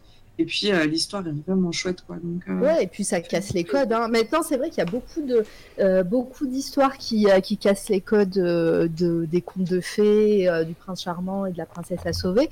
Et, euh, et là, euh, 2015, euh, c'est enfin voilà, ça fait quand même 5 ans. Et voilà, c'est Mm, mm. peut-être aussi au tout début. Et puis euh, et puis voilà, ça fait ça fait plaisir de lire euh, des histoires qu'on connaît, mais voilà, on, on s'attend pas à, à un petit twist. euh, voilà, même si euh, même si j'imagine c'est dans le résumé, mais euh, mais euh, c'est trop c'est trop cool. Et puis pareil, ouais, moi, puis- moi je l'ai pas lu, mais j'ai vu qu'il y avait plein de, de critiques hyper positifs euh, sur euh, sur les sur internet et sur les sites dédiés, donc euh, voilà. Moi ça me Ouais, hype, ouais, Bah, ça m'étonne pas que ça te hype parce que je sais que ça va te plaire. Mais je pense que tu as raison aussi de dire, c'est vrai qu'il est sorti en 2015 et que, euh, ça- enfin, voilà, maintenant on est assez habitué à ce genre de d'écrit où, euh, ben voilà, effectivement, il n'y a plus de prince charmant qui est obligatoirement là pour sauver une princesse, euh, tout- toute cette euh, mouvance-là en fait. Mais en 2015, euh, je pense qu'il était dans les précurseurs qui, qui écrivaient ce genre d'histoire. Et mais c'est c'est super bien fait et ouais, Ouais. Mara, euh, go, go, go. Go go go. Du coup, Euh, euh, j'ai une question. hein. Est-ce que c'est le genre de princesse maintenant qui met des coups de tête balayette, genre c'est des princesses de cité ou? Non, c'est une princesse raffinée, mais qui sait monter à cheval et qui sait servir d'une épée et, euh, et qui est très très bien dans une armure. Tu vois, c'est c'est l'idée. Voilà. Euh, est-ce que euh, les gars, peut-être, euh, bah, Misu, est-ce que toi tu, tu lis des romans graphiques comme, comme celui-ci ou, ou est-ce que ça te hype? Euh, très peu. Après, ça me fait un peu penser aux, aux femmes japonaises qui étaient soldats, justement, euh, Oui. dans les années à peu près 1600, euh, où il y avait beaucoup, du coup, de, de femmes qui prenaient les armes, notamment pour défendre les, les châteaux et les villes. Mais euh, du coup, ouais, ça a l'air d'être super sympa. Après, j'en lis très peu, personnellement. Euh, J'ai toujours, au niveau du roman, plus euh, lu du roman basique, d'image. Ou après, s'il y a de l'image, je lis plus des, des, ani- des mangas. Ou alors, je vais plutôt avoir des, des recueils de, d'œuvres d'art ou de choses comme ça. L'un des rares livres, euh, romans graphiques que j'ai, c'est euh, un livre sur les yokai. Ouais. Euh, Oui, reprendre donc toutes les, c'est trop les, bien. euh, qui est assez épais avec euh, la totalité des yokai japonais euh, inclus dedans, mais qui est très cool. Peut-être que tu nous Mais rassure-toi, euh, rassure-toi, Misu, moi, j'avais pas ces habitudes de lecture avant de faire partie de C'est toi la radio. C'est ce que euh, c'est ce tu- que j'allais dire. Attention à toi, à ce que tu dis, parce que en général, quand quand on part sur des euh, sur des podcasts coup de cœur comme ça, sachant qu'on on est tous plus ou moins euh, adeptes de choses différentes euh, par rapport à, aux lectures, à- aux séries, aux films, etc. Je pense que tu vas, tu vas commencer à acheter des trucs dont tu n'as pas l'habitude. D'où d'où l'emote pigeon. Voilà. voilà. Et euh, bon, ok, bah du coup, euh, toi, Jericho, tu, euh, tu en penses quoi? Est-ce que ça, te donne envie de lire euh, euh, Ouais. du Neil Gaiman? Ouais, bah ouais, pourquoi pas, tout à fait. Surtout que, comme je l'ai dit tantôt, euh, j'ai vraiment rien contre la mythologie nordique, etc. Donc, euh, et je connaissais. Alors personnellement, c'est comme pour les acteurs, je retiens quasiment jamais les noms. Donc euh, heureusement qu'il y a les titres, parce que sinon euh, je m'en sortirais pas. Mais effectivement, euh, j'écoute pas beaucoup nécessairement, enfin je lis pas beaucoup, excusez-moi, lapsus, de, de romans avec des illustrations en général dedans. Mais je trouve ça là particulièrement joli. Euh, J'aime bien les traits euh, très fins, là. ça, ça montre que le gars il a une précision de fou. Euh, Ouais. Et j'aime ça, hein, comme vous l'avez vu tantôt. Les gens qui sont précis. Euh, mais ouais, non, moi en ce moment, par exemple, pour, je lis du sorceleur. Donc, Sans déconner. oui, ça m'étonne même pas. du sorceleur derrière moi, puis c'est ça. Non, mais c'est, je dis ça parce que, euh, voilà, encore une fois, allez, euh, sur la chaîne de Jericho pour comprendre ma, ma blague. C'est qu'en ce moment, il joue à The Witcher 3 euh, sur sa chaîne. Mhm. Et, euh, et, j'ai l'impression que tu es un peu monomaniaque avec euh, ce cher euh, Gérald. Ah mais Gérald, c'est c'est comme un, un- mon dieu vivant. Le mec, euh, c'est pas parce qu'il est genre mutant et qu'il peut pas faire d'enfant que genre t'as pas à le respecter quoi. Genre, je pense que sincèrement, même à notre époque, tu le vois dans la rue, tu fais pas le malin quoi. sincèrement, genre, euh, moi je dis ça comme ça. ok. non mais voilà, bah, ok, donc euh, t'es plus, euh, pour l'instant, t'es plus sur le sorceleur, euh, peut-être que tu vas nous en parler un de ces quatre. Ouais bah j'ai un- j'ai une autre série de livres aussi que je lis, mais j'attends d'avoir le troisième tome, Ouais. donc c'est pour ça. Donc tu nous fais, tu nous fais du suspense, ok. Euh, non, non, je peux vous le dire. euh, c'est bah, après, je pense que c'est plus une sorte de roman pour ados, mais en même temps, il y a des fois, euh, je trouve que ça veut un peu rien dire les romans pour ados. Mais euh, c'est un roman pareil, un peu magique, etc. Là, ça s'appelle Beyonders de. Brandon Moole. Ça, si quelqu'un de, doit connaître, c'est quand. Je vais l'écrire dans le chat. Oui, parce que la littérature jeunesse, c'est vachement bien. mais oui, mais oui, c'est c'est clair. non, mais justement, genre, tu sais, il y a des trucs, c'est vraiment pour les enfants ou pour les ados, mais il y a certaines. Certains romans ou autres, des fois tu dis, mais tu sais, ça peut très bien passer pour un adulte, là, donc euh, c'est ça. Tout à fait. Ouais, Eh bien, du merci, coup, merci vous dire. Voilà, mais du coup, vu que vous avez commencé à parler de, de, euh, littérature euh, euh, jeune adulte, euh, enfant, et, etc., j'ai peur de donner la parole à Penzer parce qu'il va troller. du Bah, coup, il, est déjà, il est déjà pas mal sur le, Ouais, je vois ça. là, donc, euh, vas-y, je mais- prends la parole. Non, je, je, tra- je trash talkerai pas sur le, sur le young adulte ou, quoi ou qu'est-ce. Euh, non, moi ça m'a l'air super intéressant, euh, ce côté un peu roman illustré. Euh, ça me fait beaucoup penser à une édition d'un d'un bouquin par une maison d'édition du coup que j'ai que j'ai à la maison. En fait, ça me fait beaucoup penser à, à Alice au pays des merveilles et de l'autre côté du miroir. En fait, c'est un double, double, du coup, double recueil euh, illustré à l'aquarelle qui est magnifique. Et en Mm. fait, du coup, ça me fait vraiment penser à ça là pour le coup euh, sur le côté, on va dire euh, physique du bouquin.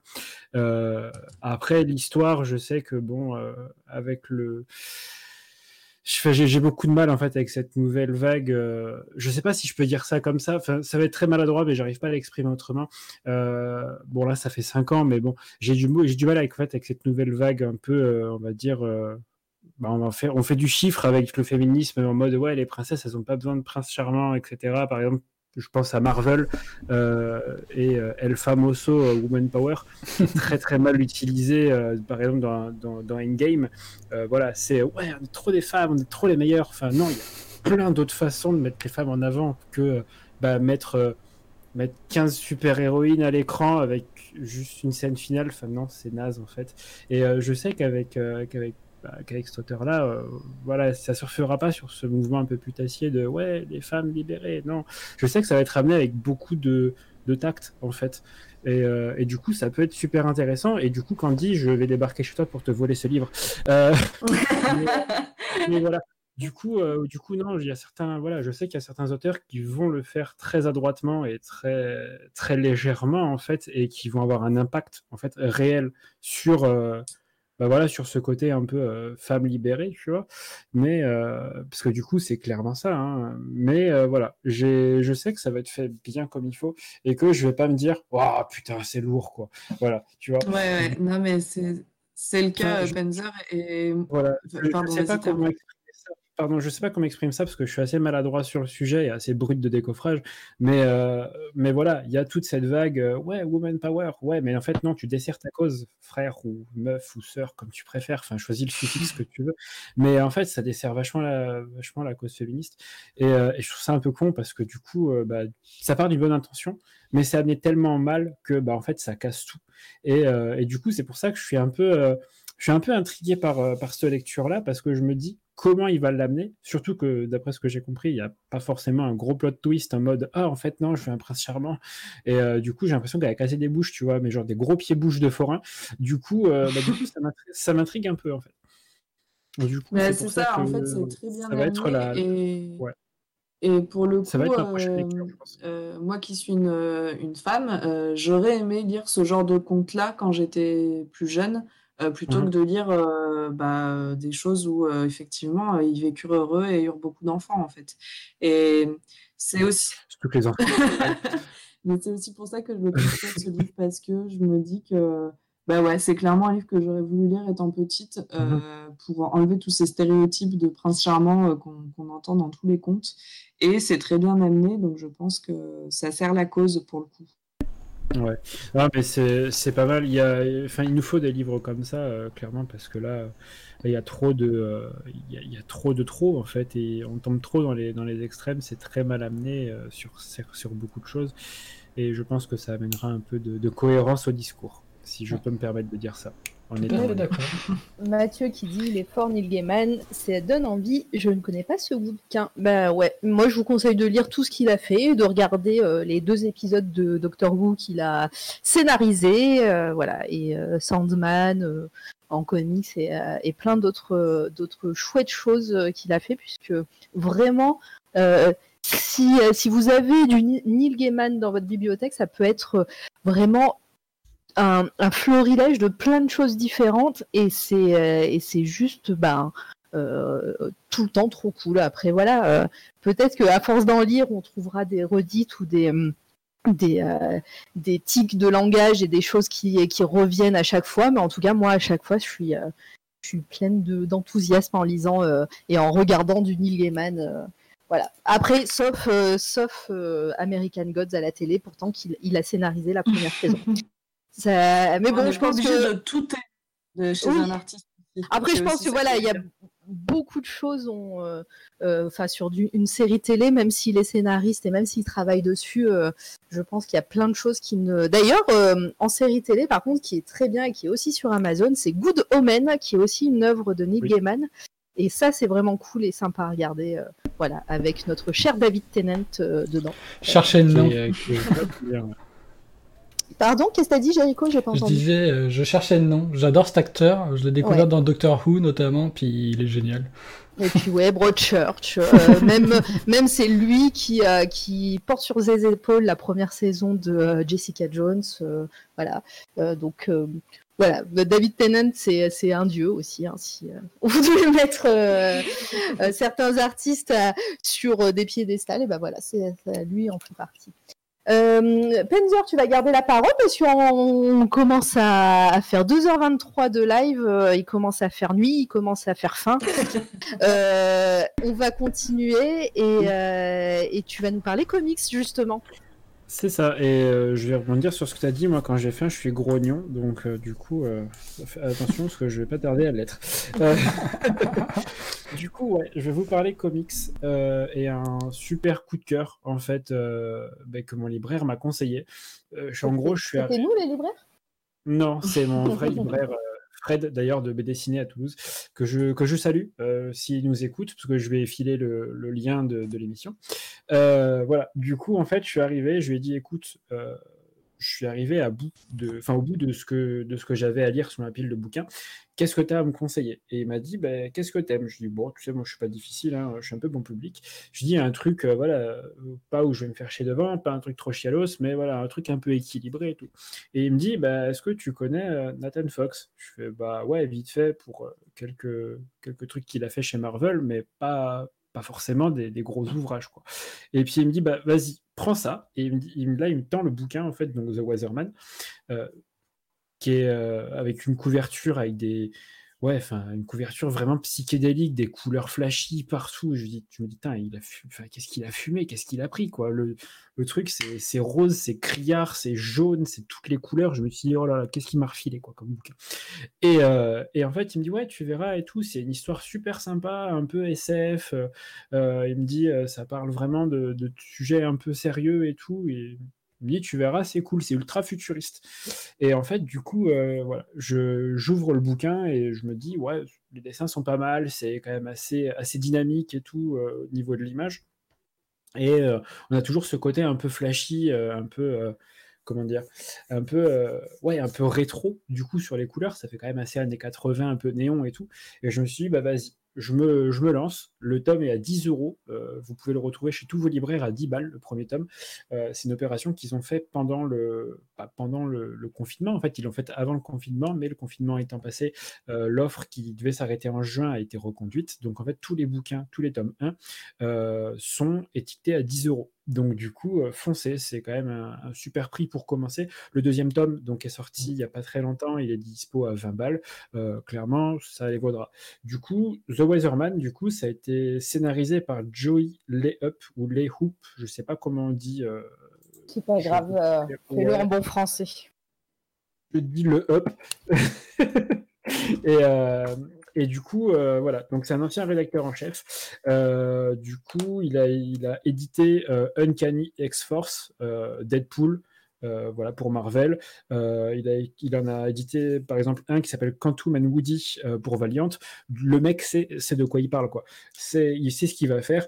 Et du coup, c'est illustré et ancré par Nathan Fox du coup, qui a illustré bah, ce que je disais, Batman, Iron Man, et, et quelques, quelques autres. Du coup, voilà, c'est pas des débutants, c'est pas non plus, euh, euh, voilà, c'est pas non plus des, enfin, si c'est des pontes, enfin, si on peut le dire, euh, c'est quand même des mecs qui savent ce qu'ils font. Du coup, c'est Dave Stewart qui à la couleur. Euh, et du coup, le titre euh, est édité aux États-Unis euh, par Image Comics et en France, c'est Urban qui fait ça. Donc, du coup, Urban, euh, ce qu'on disait l'autre jour, c'est qu'il y a des très belles tranches chez Urban, du coup, qui feront tout beau dans votre, dans votre bibliothèque. Moi, j'aime pas. oui, mais toi, je sais.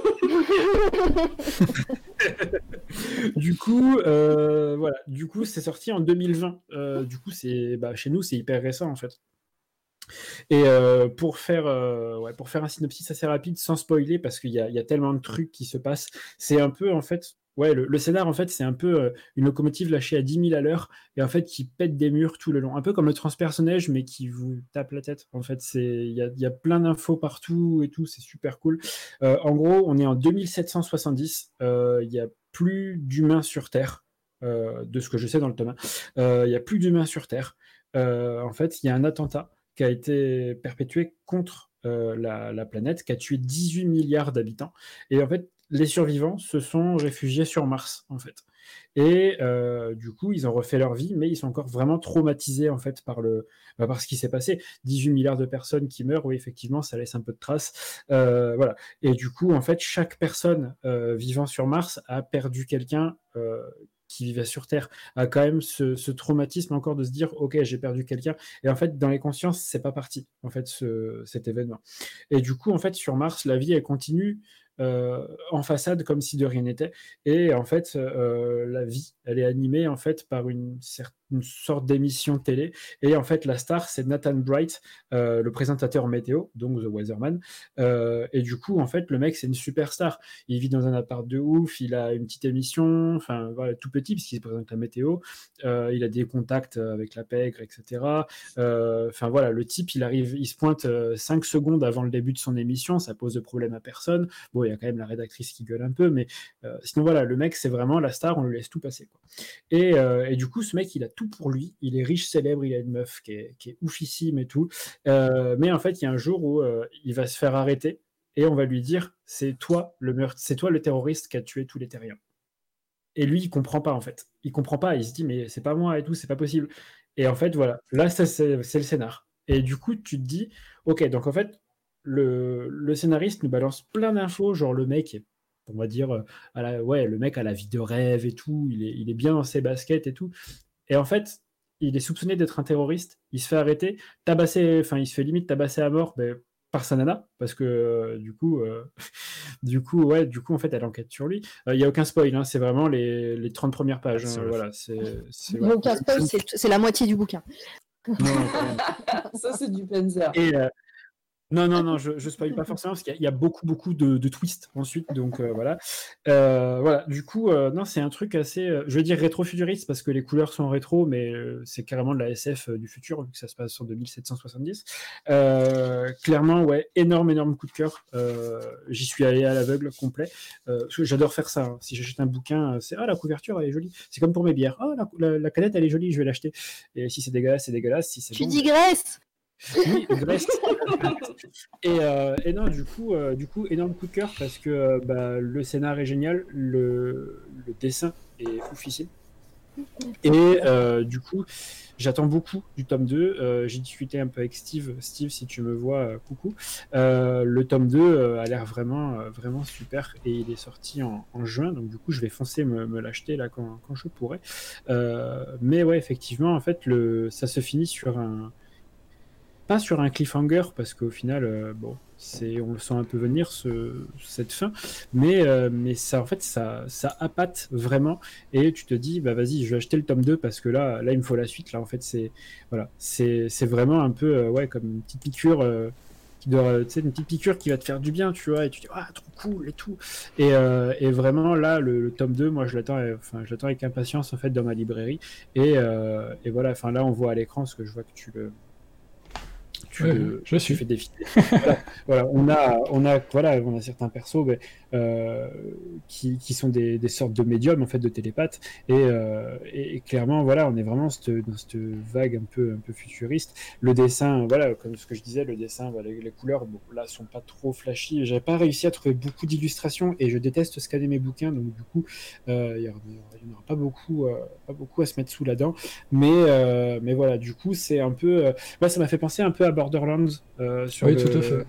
Voilà, sur le sur le Cara Design, on va dire, c'est c'est assez euh, assez ouais ou Rage. Je sais pas s'il y en a qui ont joué à Rage Mhm. ou et Rage 2. Euh, voilà, le Cara Design me fait un peu penser à ça dans ce monde voilà post-apo euh, où voilà il y a des gros barbus, euh, des, des nanas avec des tatouages partout, des cheveux bleus, rouges, verts euh, et, euh, et ce monde vraiment où tout est permis en fait. Ouais, euh, Et, moi, euh, Nathan Fox, moi je le, je le connaissais parce qu'il était cover artiste et j'ai toujours été fan de son, de son dessin. Enfin, c'est c'est son, son trait est juste trop bien. Et puis euh, c'est marrant que tu connaissais un petit peu Nathan Fox mais moi ses dessins je les ai toujours vus colorés comme ça. Ça, ça m'étonne que justement ça t'a étonné de voir euh, ses couleurs et, euh, et tout. Si, en plus si tu regardes sur son Instagram je l'ai mis un peu plus haut pour les gens du chat. C'est Ouais. vraiment son, son univers euh, Ben, complètement Bah en fait, tu veux, moi, le Nathan Fox, je le connaissais vraiment juste au travers de euh, d'Iron Man et de, Ouais. ba- enfin, de Batman, en fait, qui sont quand même assez assez sombres. euh, bah, surtout Batman, mais voilà, qui sont euh, qui sont quand même assez sombres et, euh, et en fait là, j'ai l'impression qu'il est pas, enfin, c'est mon impression parce que je le connaissais pas d'à côté, mais j'ai l'impression qu'il est vraiment parti en roue libre en fait. euh, Enfin, Comme Bah- ça, on les dit, bah vas-y, on lâche les chiens, tu fais ce que tu veux avec, euh, avec. Après, c'est vrai, c'est vrai que là, c'est sur de l'indé, donc sur, enfin, sur euh, Image, bah, qui est maintenant une très grosse Mhm. euh, maison, mais voilà, c'est son. euh, En plus, il est co-créateur de, de cette série et on part sur, sur de l'indé. Donc oui, il est en roue libre, mais c'est vrai que moi, justement, je le connaissais et j'adore cet artiste sur- justement sur des couleurs comme ça. Il était cover artist sur une, une série Vertigo euh, que je suivais, je ne me souviens plus du nom. Euh, ma bibliothèque est trop loin pour, euh, pour m'en. Je, le- je le retrouverai euh, peut-être plus tard. Et, euh, et pareil, c'était aussi coloré. Ah mince, en plus, elle est connue cette, cette série. Peut-être qu'on a des notes de bas de page dans, pas dans Blue le chat. Estate ou quelque chose comme ça Il y a Blue Estate, mais c'était un autre, c'était autre chose. Mais bon, D'accord. c'est pas grave. Et, euh, et ouais, enfin moi je, je sais que voilà cet artiste, je vous conseille de le suivre sur Insta, il, il- il poste quand même pas mal. Et, Ah euh, bah, C'est ce que je viens de faire. et je, et je crois qu'en plus, il est, il est prof dans une école d'art. euh, Enfin, il, est, il est super. euh, Enfin, c'est. Voilà, il n'est pas, il est pas avare en, en conseil et, il met plein plein de choses. Et, euh, et encore une fois, c'est c'est pas la première fois qu'on parle de comics colorisés par euh, Dave Stewart. Et donc, euh, tant que j'en ai pas parlé en coup de cœur, je le répéterai à chaque fois. Dave Stewart qui a fait, qui fait les couleurs de, de Hellboy, qui est juste trop cool et c'est un super coloriste. Et voilà. Et on n'en parle pas assez des coloristes. je. C'est vrai. Après, c'est un métier qui, je, je pense, c'est mon avis, hein, est pas vraiment assez mis en avant en fait, parce que Eh ouais, euh, on n'en parle pas. C'est vrai qu'on parle surtout bah, du dessinateur, du scénariste, mais effectivement, c'est vrai que le, le coloriste, euh, je sais plus qui en parlait sur euh, Mm, sur le live, euh, enfin sur un des sur une des interviews. Les, les coloristes sont vraiment pas mis en avant, et en fait, je pense que le dessin a beau être joli, si ton coloriste il est mauvais, bah tout tout tombe à l'eau quoi. Ouais, et dans, Et, et dans et là- des sur des pardon sur des comics un Mm. petit peu euh, euh, mainstream, euh, donc Marvel euh, d'ici, euh, certains artistes sont vraiment gâchés par des couleurs qui ne leur conviennent pas ou des artistes qui ont fait ça à cause des, deadli- des deadlines et tout ça, de, hum, qui ont été pressés et tout. Donc des fois, euh, moi j'ai eu l'occasion de, de voir des planches originales de, de certains comics euh, euh, Valiant en l'occurrence là Mhm. d'un artiste qui avait été invité par une asso et et les dessins étaient juste majestueux en, euh, de, en crayonné et ancré. Et c'est vrai que les couleurs étaient bof un petit peu sur, euh, le, sur euh, le comics à, à- à la fin. Donc euh, voilà, c'est euh, les coloristes. euh, voilà, big up à vous. Euh, en parlant de couleurs, j'en chie, donc vive les coloristes, oui. Clairement. Enfin bon, voilà, c'était ouais. euh, la Et parenthèse. euh, ouais, Mathieu, ouais, Mathieu qui dit que la couleur c'est un vrai métier. Ouais, clairement, que ce soit dans le, bah, on va dire en sur support livre ou euh, dans l'animation. Je pense par exemple au coloriste de chez Pixar. Euh, Enfin, clairement, c'est euh, c'est des grands malades. hein. Enfin, au, au sens, au bon sens du terme, dans le sens où euh, bah, les gars, en fait, ils maîtrisent vraiment leur art parce que, bah ouais, on peut dire ça. Euh, mais ouais, non, clairement, euh, c'est du gros gros travail. Et là, sur The Weatherman, il y a vraiment ce côté, je sais pas comment on peut dire ça, un peu comme Kung, comme Kung Fury, en fait. Voilà, c'est vraiment ce côté euh, synthwave, tu vois, euh, vraiment avec des couleurs qui pètent, mais euh, voilà, dans un monde où bah, tout est ravagé, et enfin, Mhm. genre dans 700 ans, quoi. Enfin, 750 Ouais. même. Euh, les autres de l'équipe, je sais qu'au niveau comics, il y a Steve, il y a Penzer et moi qui en lisons pas mal. Et euh, est-ce que vous, vous en lisez, Candy Toi, euh, je sais que pas trop, mais est-ce que ça te hype euh, les couleurs, le dessin, l'histoire? Bah, c'est ce que je disais tout à l'heure. En fait, je lisais, j'en lisais pas trop avant de faire partie de l'équipe de C'est toi la radio. Maintenant, pour de vrai, j'ai une bibliothèque que j'ai dû racheter parce que j'ai acheté trop de trucs comme ça. Et euh, du coup, euh, moi, j'aime beaucoup les dessins et les couleurs là, de, de ça, ça me hype de fou. Euh, Ah, là, les ça couleurs sont magiques.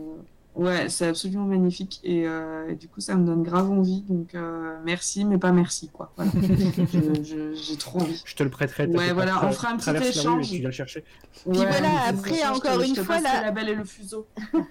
Après, ça. encore une fois, là, vous, vous avez de la chance, vous êtes voisins, mais euh, pour les personnes dans le chat et euh, les gens qui aimeraient lire ce, ce comics, euh, Urban a fait vraiment une OP euh, euh, assez cool par rapport à ça. Ils le font souvent hein, sur les premiers numéros de certaines séries. Sur, Ouais. sur un temps donné, ils font le premier numéro à 10 euros et après c'est vrai que ça passe tout de suite à 17 ou 20 euros.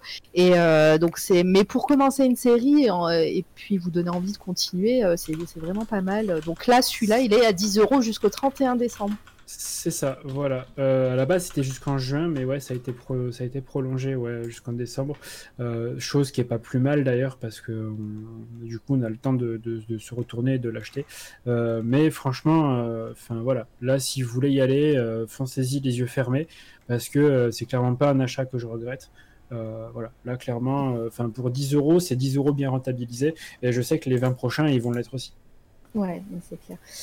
Mathieu Denis qui dit je veux avoir les mêmes couleurs. Bon bah on- il te faut le contact de Mike Mignola et de Dave Stewart si tu veux pour euh, voilà pour avoir les mêmes couleurs. Bonne chance! Euh, voilà. Jericho, est-ce que tu lis du comics? Euh, J'en lis, mais vraiment pas beaucoup. Euh, en comics, moi, j'ai les The Walking Dead. Pour ceux qui Ah, bah connaissent, ouais, bah. parce que euh, bah, on m'a souvent dit que, parce que j'ai regardé euh, comme je crois cette saison des The Walking Dead, qu'apparemment la série était tellement à chier, excusez-moi du langage, par rapport à la BD, et du coup bah, je m'y suis mis, puis sincèrement euh, c'est encore plus prenant que la série effectivement. Euh, les dessins sont magnifiques, les contrastes de, en- parce que la BD est en noir et blanc, euh, faut savoir, puis euh, les, les traits, les, les expressions du visage sont fantastiques. Puis euh, Ah c'est bah, ça, le contraste du noir et du blanc, parce que vu qu'en plus c'est un truc sombre, The Walking Dead, euh, ça c'est vraiment genre comme bien fait, si je peux dire ça comme Ouais. Les, les dessins sont de Charlie Adlard sur Walking Dead, sauf le premier tome qui, euh, qui est de Tony Moore. Terry Moore Non, Tony Moore, je crois. ça. Euh, je Donc voilà. Le- Mais sinon, c'est Charlie Adlar qui a fait la plupart des dessins. Et, euh, et, euh, ouais, c'est euh, les expressions sont, sont C'est folles. et, ouais. euh, c'est Euh. euh, c'est c'est cool. Après, moi, je parlerai pas du, de Walking Dead parce que je suis pas fan, mais, euh, mais voilà. Après, Mais ouais, je comprends. Et puis après, euh, voilà, The Walking Dead, ça c'est la grosse vente en France de comics, c'est même la plus grosse. Donc euh, je comprends que tu euh, que que t'as été hypé et puis ouais, Ouais, c'est euh, quand même super cool euh, au niveau scénaristique. Ouais, c'est clair. c'est- la en- plupart du temps. En plus, il y a tellement de drama. Moi, perso, j'aime les trucs à drama. Là. Des fois, t'es là, oh putain, mais pourquoi lui Que ça, tu sais? The Walking Dead, c'est clairement ça tout le temps. hein, donc, c'est très jouissif à ce niveau-là. Puis euh, après, j'ai pas nécessairement des comics, mais je sais que j'ai une BD que je suis un peu parce que ça refait avec ma jeunesse là. Mais je regarde, je lis euh, le Donjon Buck pour ceux qui connaissent. Ok. Ah oui Bah oui, forcément. Pour les plus vieux d'entre nous. C'est la génération, je- j'ai l'impression. Eh ouais. Et Et Dit du- la doyenne. bah ouais. Et du coup, euh, Mizu, toi, est-ce que tu Euh, lis du comics? Euh, assez peu en fait. J'ai lu un petit peu de comics Marvel, un petit peu par-ci par-là, un petit peu de Wolverine, de, de Iron Man principalement, Ouais. c'est mon personnage préféré, mais assez peu. Mais du coup, euh, le- la colorisation et, euh, et même le, pitch de départ euh, du, de The Waterman est hyper, euh, Intriguant. hyper attrayante. Bah ouais, bah voilà. Tenzor a encore fait des émules. Et après, pour répondre à la question de je veux les mêmes couleurs, tu prends la barre de saturation, tu la mets tout au bout. si c'était aussi simple. Euh, on va enchaîner, hein, parce que bah, les amis, hein, il nous reste deux coups de cœur. Euh, Mizu va garde la parole et tu Ouais. vas et tu vas continuer sur du manga. C'est Euh, ça, Mar- tout à fait. Excusez-moi. ah, Ouais, il, si il va, je- il va s'en aller avant la fin. Oh là là. Ouais, je suis désolé, je vais devoir vous abandonner euh, parce que malheureusement mes obligations euh, de, de la vie de tous les jours me, me rappellent. Bah, c'est euh, viré. Voilà, je suis. je C'est pas grave, ouais, t'es viré. Et je, je, pro- je promets que sur le prochain live, je me rattraperai, je resterai jusqu'au bout. Mais je vais devoir vous abandonner tout de suite. Allez, bah, bonne soirée à toi. Merci pour tes Ben, c'est bien cool. Et Du on coup, se retrouve arrivé, bientôt. et, euh, et bientôt, peut-être pour du gaming sur la chaîne. Et ben je continuerai euh, Final Fantasy, parce que du coup Mhm. j'ai pas fini. Et euh, du coup, euh, bah, du coup, j'ai invité euh, un de nos- enfin, une de nos viewers à venir me rejoindre sur, sur une quête, donc la prochaine fois que, que je jouerai. Et je risque de, re- de restreamer sur Fall Guys avec, avec Martin, du coup. voilà. Et Bah. ça risque d'être bien rigolo. Et ben Mhm. quand tu veux, tu préviens, tu préviendras sur les réseaux sociaux, j'imagine, et puis bah, Oui, ça va cool. Ça va Ouais. être cool. Merci, Allez, bisous Benzo. bonne soirée tout Bye. le monde. Ciao. Bisous, Allez, bonne soirée. Allez, Misu, à toi. Et oui, alors donc le prochain euh, manga est un manga assez récent. Euh, il est sorti, euh, il a commencé en 2009. Je crois, ça doit être ça, oui, je vérifie. C'est bien ça, en- donc en 2009. Et il faut savoir que la publication de ce manga-là est toujours en cours. Il y a à peu près euh, 23 ou 24 tomes, à peu près là, en- actuellement euh, sortis au Japon. Et, euh, et du coup, il s'appelle donc Shia Yafuru. Et Vas-y, redis-le. Ah, cette alors, intonation. Furu. Alors, c'est un manga qui. Alors, c'est- ça fait partie du. ce qu'on appelle les josei. Donc, c'est les mangas plutôt vis- visant un public euh, féminin de jeunes adultes. Et euh, donc, c'est un manga qui prend euh, place euh, au niveau du lycée, par contre. Ça reste malgré tout dans, une- tranche de vie assez, jeune. Donc ça, ferait plutôt partie d'une catégorie young adulte pour du, roman. Et donc ça raconte l'histoire de euh, Shi Aya qui, quand elle était jeune, est plutôt très fan de sa sœur qui veut devenir un- une idole japonaise. Et euh, elle n'avait pas vraiment de passion. Et lorsqu'un élève est transféré dans leur école, elle, euh, c'est la première personne à euh, aller lui parler, etc. Puisqu'il reste un petit peu toute seule de son côté, euh, euh, très calme, très silencieux, et, euh, et il apprend euh, euh, beaucoup les poèmes. Il y, a, toute une histoire, je vais, je vais y revenir, mais de, poèmes dans, cette histoire. Et euh, il joue justement à un jeu qui euh, met en scène ces, poèmes-là, et euh, elle se prend de passion pour ce jeu. Il lui apprend que dans le monde, il y a euh, seulement deux personnes qui sont les meilleures, c'est le roi et la reine. Et donc, elle va se prendre de passion pour le jeu et essayer de devenir la reine euh, au sein de la compétition de ce jeu. Donc, c'est un manga qui a été écrit et dessiné par Yuki Suegitsugu. C'est publié chez Pika pour la publication française. Au niveau de l'animé, il y a trois saisons qui a été faite par le studio Madhouse, qui a notamment fait par exemple Death Note. Et, c'est principalement diffusé pour ce qui est tout qui est occidental par Crunchyroll. Et donc, au niveau de l'histoire, ce qu'il se passe, c'est que toute l'histoire est basée sur deux éléments, c'est-à-dire le karuta, qui est le sport compétitif. Donc, c'est un sport qui euh, se déroule de manière assez simple. C'est deux personnes qui sont face à face. Il y a en tout 100 poèmes japonais à apprendre par cœur. Et lors d'une partie, 50 poèmes sont disposés sur des cartes 25 de chaque côté, et le but c'est de tout simplement prendre le plus de cartes, comme un Jungle Speed, euh, au moment où est énoncé le poème, sachant qu'il y a des poèmes qui vont commencer par les mêmes euh, phonèmes, et donc il faut euh, être prudent sur, par exemple, si il y a deux cartes qui vont commencer par chi, il faut attendre le deuxième phonème pour savoir laquelle prendre. Et donc ça, c'est la base sur laquelle est, basé le manga. Et après, il y a toute une histoire de triangle amoureux entre les trois per- personnages principaux. Donc le personnage principal, le- donc Shi Aya, euh, et ses deux amis d'enfance qui, euh, ont joué avec elle euh, pendant l'enfance. Donc Arata Wataya, qui est justement le garçon qui avait été transféré, et Taishi Mashima, qui est un ami qu'elle avait déjà à l'école primaire.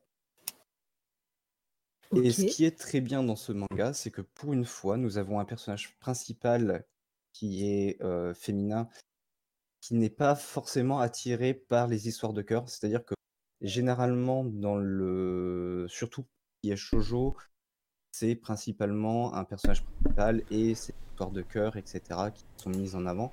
Alors que là, pas du tout. C'est vraiment un personnage qui euh, est presque limite euh, pas du tout intéressé par, par, euh, par avoir une amourette et qui est vraiment concentré sur, euh, sur sa passion. Pour une fois.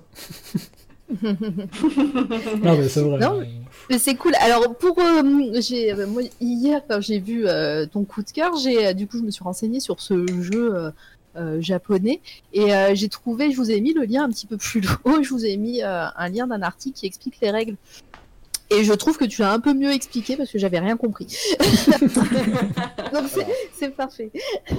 Au, au niveau des règles, c'est assez simple. En fait, c'est juste, euh, il faut apprendre 100 poèmes. Il y aura 50 poèmes sur le, sur le, sur le terrain, c'est 25 de chaque côté. Le but, Mm. c'est de, euh, de prendre les poèmes, soit de l'autre, soit de protéger les siens.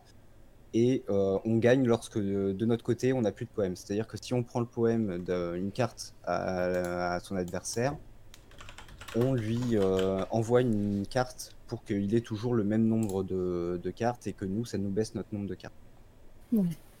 Ok. Et ben et euh, du coup c'est un jeu qui existe vraiment. Hein, on on Oui, l'a dit. et, et d'ailleurs, il a été, euh, il y a eu une relance au niveau du jeu. Ça a été repopularisé du coup grâce, Grâce au- au manga et à l'animé. Ok. Et euh, par rapport à ce, à ce manga, au niveau de l'histoire, euh, vu que quand même, enfin, voilà, mais ça parle d'un jeu et de, euh, et de cette jeune fille. Est-ce que, euh, en plus, tu dis que c'est toujours d'actualité, ce manga, il est toujours édité. Est-ce que ça, ils arrivent à se renouveler dans l'intrigue, dans les, euh, twists, je sais pas. Est-ce que c'est toujours aussi intéressant depuis le début? Euh, oui, alors euh, surtout qu'il pour attendre ce qui pour moi est le plus gros twist. Donc j'ai quand même lu hein, ce qu'il y ensuite. euh, mais au niveau de l'animé, la fin de la troisième saison d'animé, c'est là où il y a le plus gros twist pour l'instant du, euh, du manga. Ok. Donc, au euh, début, au début, c'est vraiment. euh, C'est contemplatif ils arrivent un au peu lycée, ils arrivent au lycée et euh, Ouais. c'est un peu la mise en place de créer un club pour faire du compétitif en club. Donc, trouver des personnes pour rejoindre le club, pour être suffisamment, pour être un club officiel, pour ensuite pouvoir, pouvoir évoluer et euh, faire les compétitions, sachant qu'il y a les compétitions de lycéens en club et il y a également à côté de ça les compétitions solo où ils doivent euh, pareil augmenter de rang, euh, augmenter de niveau, puisque je crois que le tenir le rang le plus haut ça doit être le rang A et les personnes, un débutant commence en rang D. Donc il faut faire des, des compétitions pour, pour rencontrer des gens, s'améliorer et ensuite euh, espérer être le premier à une des compétitions pour pouvoir monter de rang et ensuite refaire la même chose pour euh, jusqu'à atteindre le rang A pour ensuite pouvoir faire la, la grande compétition qui se passe une fois par an et qui euh, est là est faite pour donc il y a deux compétitions, il y a une compétition masculine et une compétition féminine pour définir quelles- qui seront les deux personnes qui vont affronter le roi et la reine. D'accord, eh ben. Et, euh, et du coup, euh, par exemple, euh, toi, Jericho, je sais que tu as dit tout à l'heure que tu aimais bien les, les, les mangas un petit peu de sport. Là, c'est Mhm. du sport intellectuel. Est-ce que ça te hype un petit peu parce qu'il y a de la compète, il y a, des, il y a du jeu et tout? Est-ce Ouais. que c'est une lecture que tu pourrais avoir? Euh, ouais, tout à fait, parce que, alors, j'ai pas lu le manga, euh, je vais aller faire une recherche rapide sur Netflix en même temps, mais euh, il y a comme un, un truc que j'ai suivi sur Netflix, c'est Baku, euh, je sais plus comment ça s'appelle, je vais aller chercher, Euh, mais dans le fond, c'est un truc avec une sorte de société, de genre pour des étudiants ou je sais pas quoi, puis euh, c'est comme un, un truc C'est où- tellement précis ton, ton résumé. faut, faut que je retrouve le nom, sinon je vais être perdu. Mais en gros, c'est un truc où en- il y a des étudiants qui vont dans une école, etc. Mais l'école, c'est c'est comme un truc où tu fais des paris, limite tu paries ta vie, etc. Puis euh, c'est très euh, un peu dans cet état d'esprit de genre euh, jeu intelligent, etc. Euh, et ça peut concerner tout et n'importe quoi. Autant les gens ils peuvent faire un jeu d'échecs que euh, je sais pas moi, un, comment ça s'appelle, un, un jeu de fléchettes. Tu sais, genre- te propose quelque chose. School. Ah, Gambling School. Gambling School, c'est ça. C'est, c'est, c'est genre génial dans le, dans le genre. Putain, euh, Florip, t'es fort parce qu'avec le résumé qu'il a fait, Ouais, on non, mais- Genre, euh, parce que il- je trouve qu'il est difficile à, à résumer. pour moi, manga. j'allais dire Hunger Games. Il est difficile Tu à. paries ta vie, tu Ouais, mais Gambling School, mais euh, Moi, j'ai sincèrement. pas vu Gambling, donc euh, j'en avais un autre en tête euh, avec ta description du coup.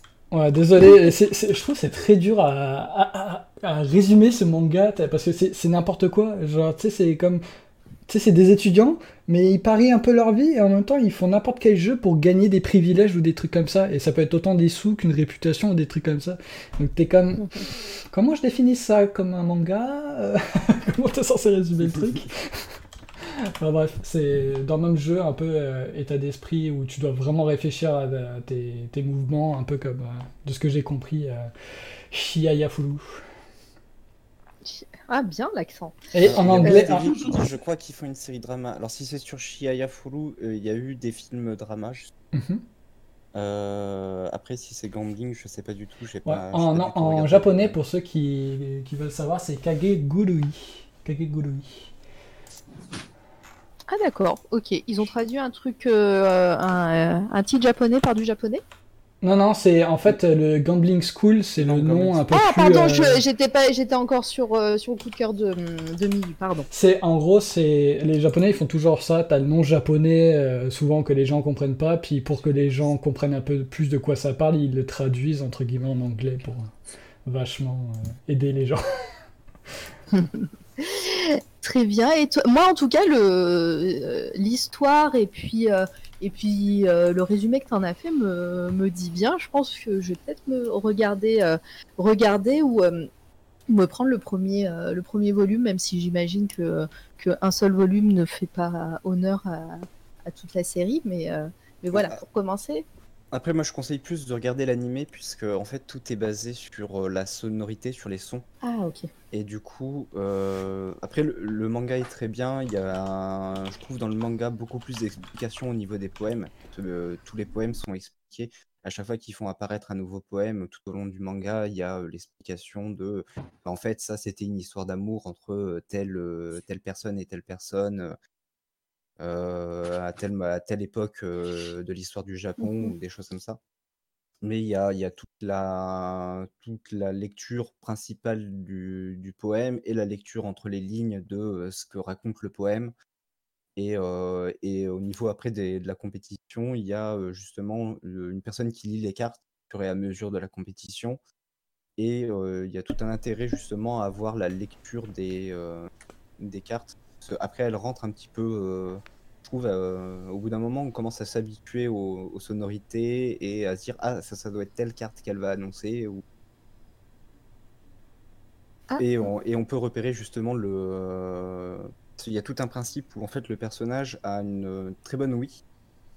Et c'est-à-dire qu'elle va, euh, par exemple, euh, repérer un son guttural qui va être au début de la formation du phonème, du prochain phonème. Et du coup, en fait, elle agit avant même que le premier son soit prononcé. Mais juste parce que elle repère le, le son ou la respiration ou, ou euh, un déplacement de la langue. Oh, c'est ça. Et euh, du coup, il y a tout un, tout un intérêt à voir l'animé parce que ces sons-là, ont, ils ont essayé au maximum quand même de faire transparaître ça dans le dans l'animé.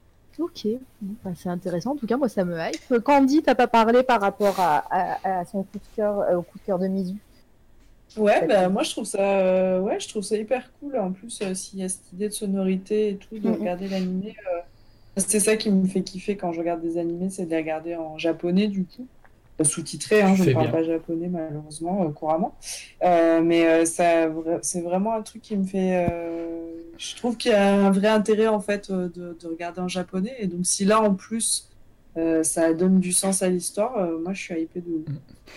Et- surtout qu'il y a comme un, un truc important dans le dialecte japonais, si je peux dire, c'est qu'ils ils sont très, ils mettent beaucoup d'intonation ou en tout cas d'émotion quand ils parlent. Puis Ouais. à regarder un manga pas en japonais, souvent, je trouve ça gâche un peu l'expérience. Si jamais vous êtes capable, là, regardez toujours les animés en japonais et si possible sous-titrés, euh, parce que sinon vous n'allez rien piger là, la plupart du temps. Mais euh, vraiment, les intonations des japonais, ça te fait tellement ressentir des fois même des émotions que tu t'attendais pas à écouter en français ou quoi, juste parce que tu sais, ça te prend au triple limite quoi. Mm, mm, Bah, c'est vrai. C'est un des, des problèmes qui transparaît dans les VF, c'est qu'il y a euh, une, une espèce de fadeur en fait, surtout au niveau de tout ce énervement, euh, cris, choses comme ça, où euh, les doubleurs français vont être un peu moins euh, expressifs au niveau de, des intonations. Et euh, alors qu'au Japon, ils se lâchent totalement. S'ils doivent euh, hurler, ils hurlent euh, au maximum. L'un des rares euh, pleurs euh, qui avait justement une intonation très, euh, très prononcée, très au niveau des cris, c'était le doubleur de Vegeta. oui. c'est clair. Mais tellement. Mais surtout qu'en plus en français, euh, Dragon Ah oui, Ball, là, non, pour en je venir, Je suis d'accord avec Flory, mais il existe de très bonnes VF, par exemple euh, euh, GTO, Great ah. GTO, c'est génial. Ça, je suis Je d'accord. ne peux le regarder qu'en français. On est d'accord. La VF est excellente. Il y a un, il y a un excellent travail hein, fait de, de la VF, mais parfois par rapport au, au manga japonais, Mm, sur la plupart des, des mangas, c'est-à-dire il y a un très fort travail sur les grosses licences euh, d'animé, mais Ouais, je pense pour ce qui aussi. est un peu plus en dessous, le- une faute de temps, ce qui est normal, ils ont moins le temps de mettre l'intention, de retravailler, de bien étudier euh, quelles sont les émotions à faire transparaître, etc.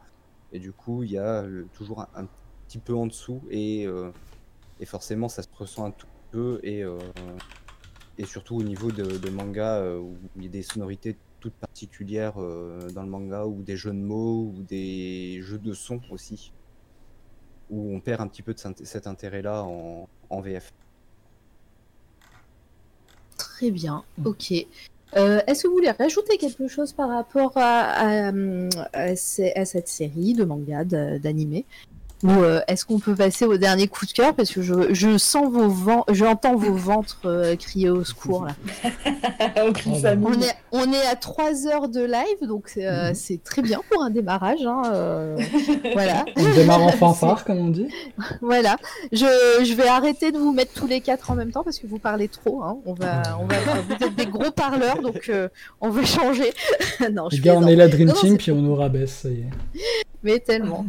Euh, et bah tiens, vas-y, tu vas finir en beauté, euh, Jericho, avec ton, de- ton, ton deuxième et dernier coup de cœur. Yes, euh, alors pour le dernier euh, coup de cœur, euh, je vous invite à écouter moi ça sur Spider-Man, Spider-Man Into the. Spider-Verse, pour avec un bel accent euh, en- anglais, ouais, j'allais dire américain, mais ouais, anglais. Alors, en français, c'est là, c'est un bel exemple de, de, de titre en anglais, euh, reformulé en anglais pour la VF. Donc, Oui. Spider-Man New Generation. C'est exactement ce que j'allais dire. Le titre original, c'est Spider-Man New Generation. Ils l'ont traduit pour le, entre guillemets, traduit euh, vraiment à l'arrache, quoi. Mais pour le français, en Spider-Man Into the Spider-Verse. Et Non, en ça, québécois, il a aussi été traduit par Spider- Spider-Man dans le Spider-Verse. Euh, alors attends, par contre, euh, t'es sûr que c'est pas l'inverse? Que Non. en français c'était pas New Generation et, euh, et que Euh, Into the Spider-Verse c'était en anglais? Euh, bah, c'est ce que j'ai lu sur le wiki. Après, je vais, je vais Parce qu'en en général, le québécois traduit, traduit le- la version anglaise, pas la version française. Euh, ouais, bah, peut-être. Ouais, next, ne- New Generation, c'est Floride dit. euh, ouais. En euh, qui est notre note de bas de page aujourd'hui. Merci à toi d'être aussi attentif. reviens régulièrement. En VF, c'est bien New Generation. C'est ça. Mais ça reste que c'est ça, il y a toujours la traduction en québécois, hein, euh, je vous le dis en passant, mais dès qu'il y a un film, c'est toujours traduit en français. Grave. Ouais, ouais, non, mais les, euh, les titres québécois, c'est toujours, c'est toujours un petit, euh, euh, un truc tellement doux dans nos oreilles à chaque Ouais, fois. mais d'ailleurs, j'ai une explication pour ça, pour ceux qui ne savent pas pourquoi les Québécois s'amusent toujours à traduire euh, tout en français. C'est simplement parce qu'il y a une loi sur la francisation qui, euh, qui existe au Québec, en fait. Ils sont obligés de tout traduire en français.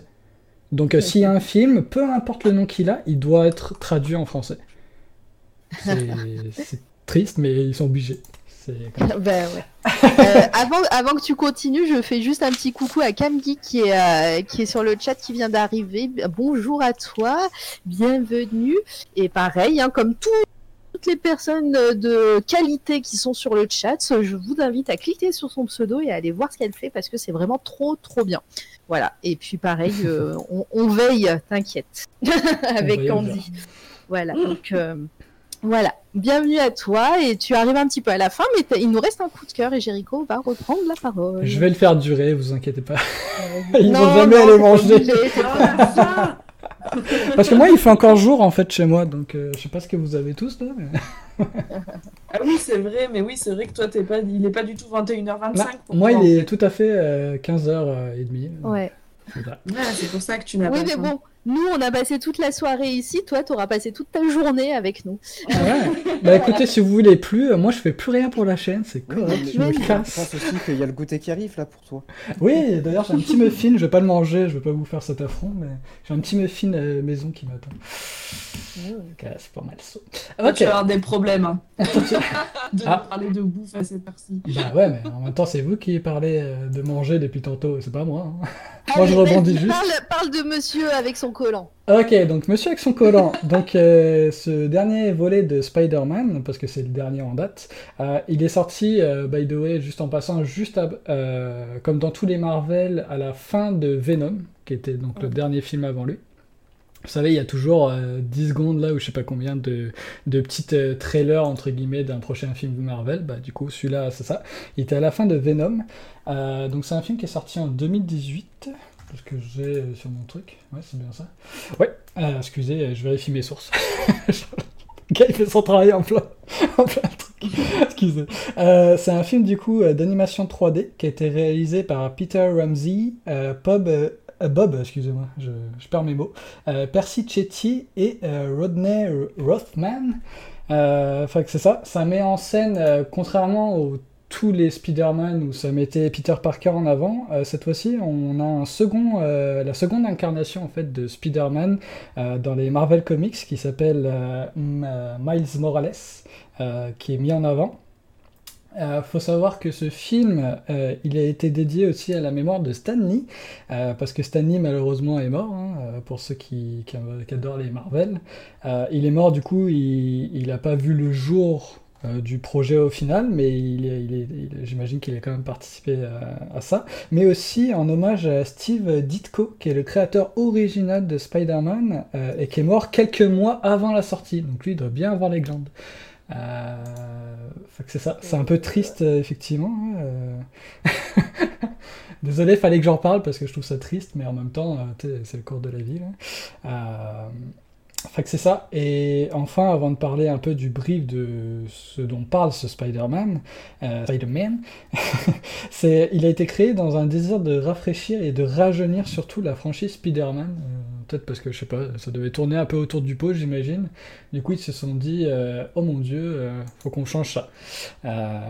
Donc du coup, bah, le synopsis, donc euh, comme je vous l'ai dit, c'est Miles Morales, qui est un adolescent qui vit à Brooklyn, qui, comme beaucoup de monde euh, euh, dans l'univers de Marvel et surtout de Spider-Man, bah, admire ce super-héros.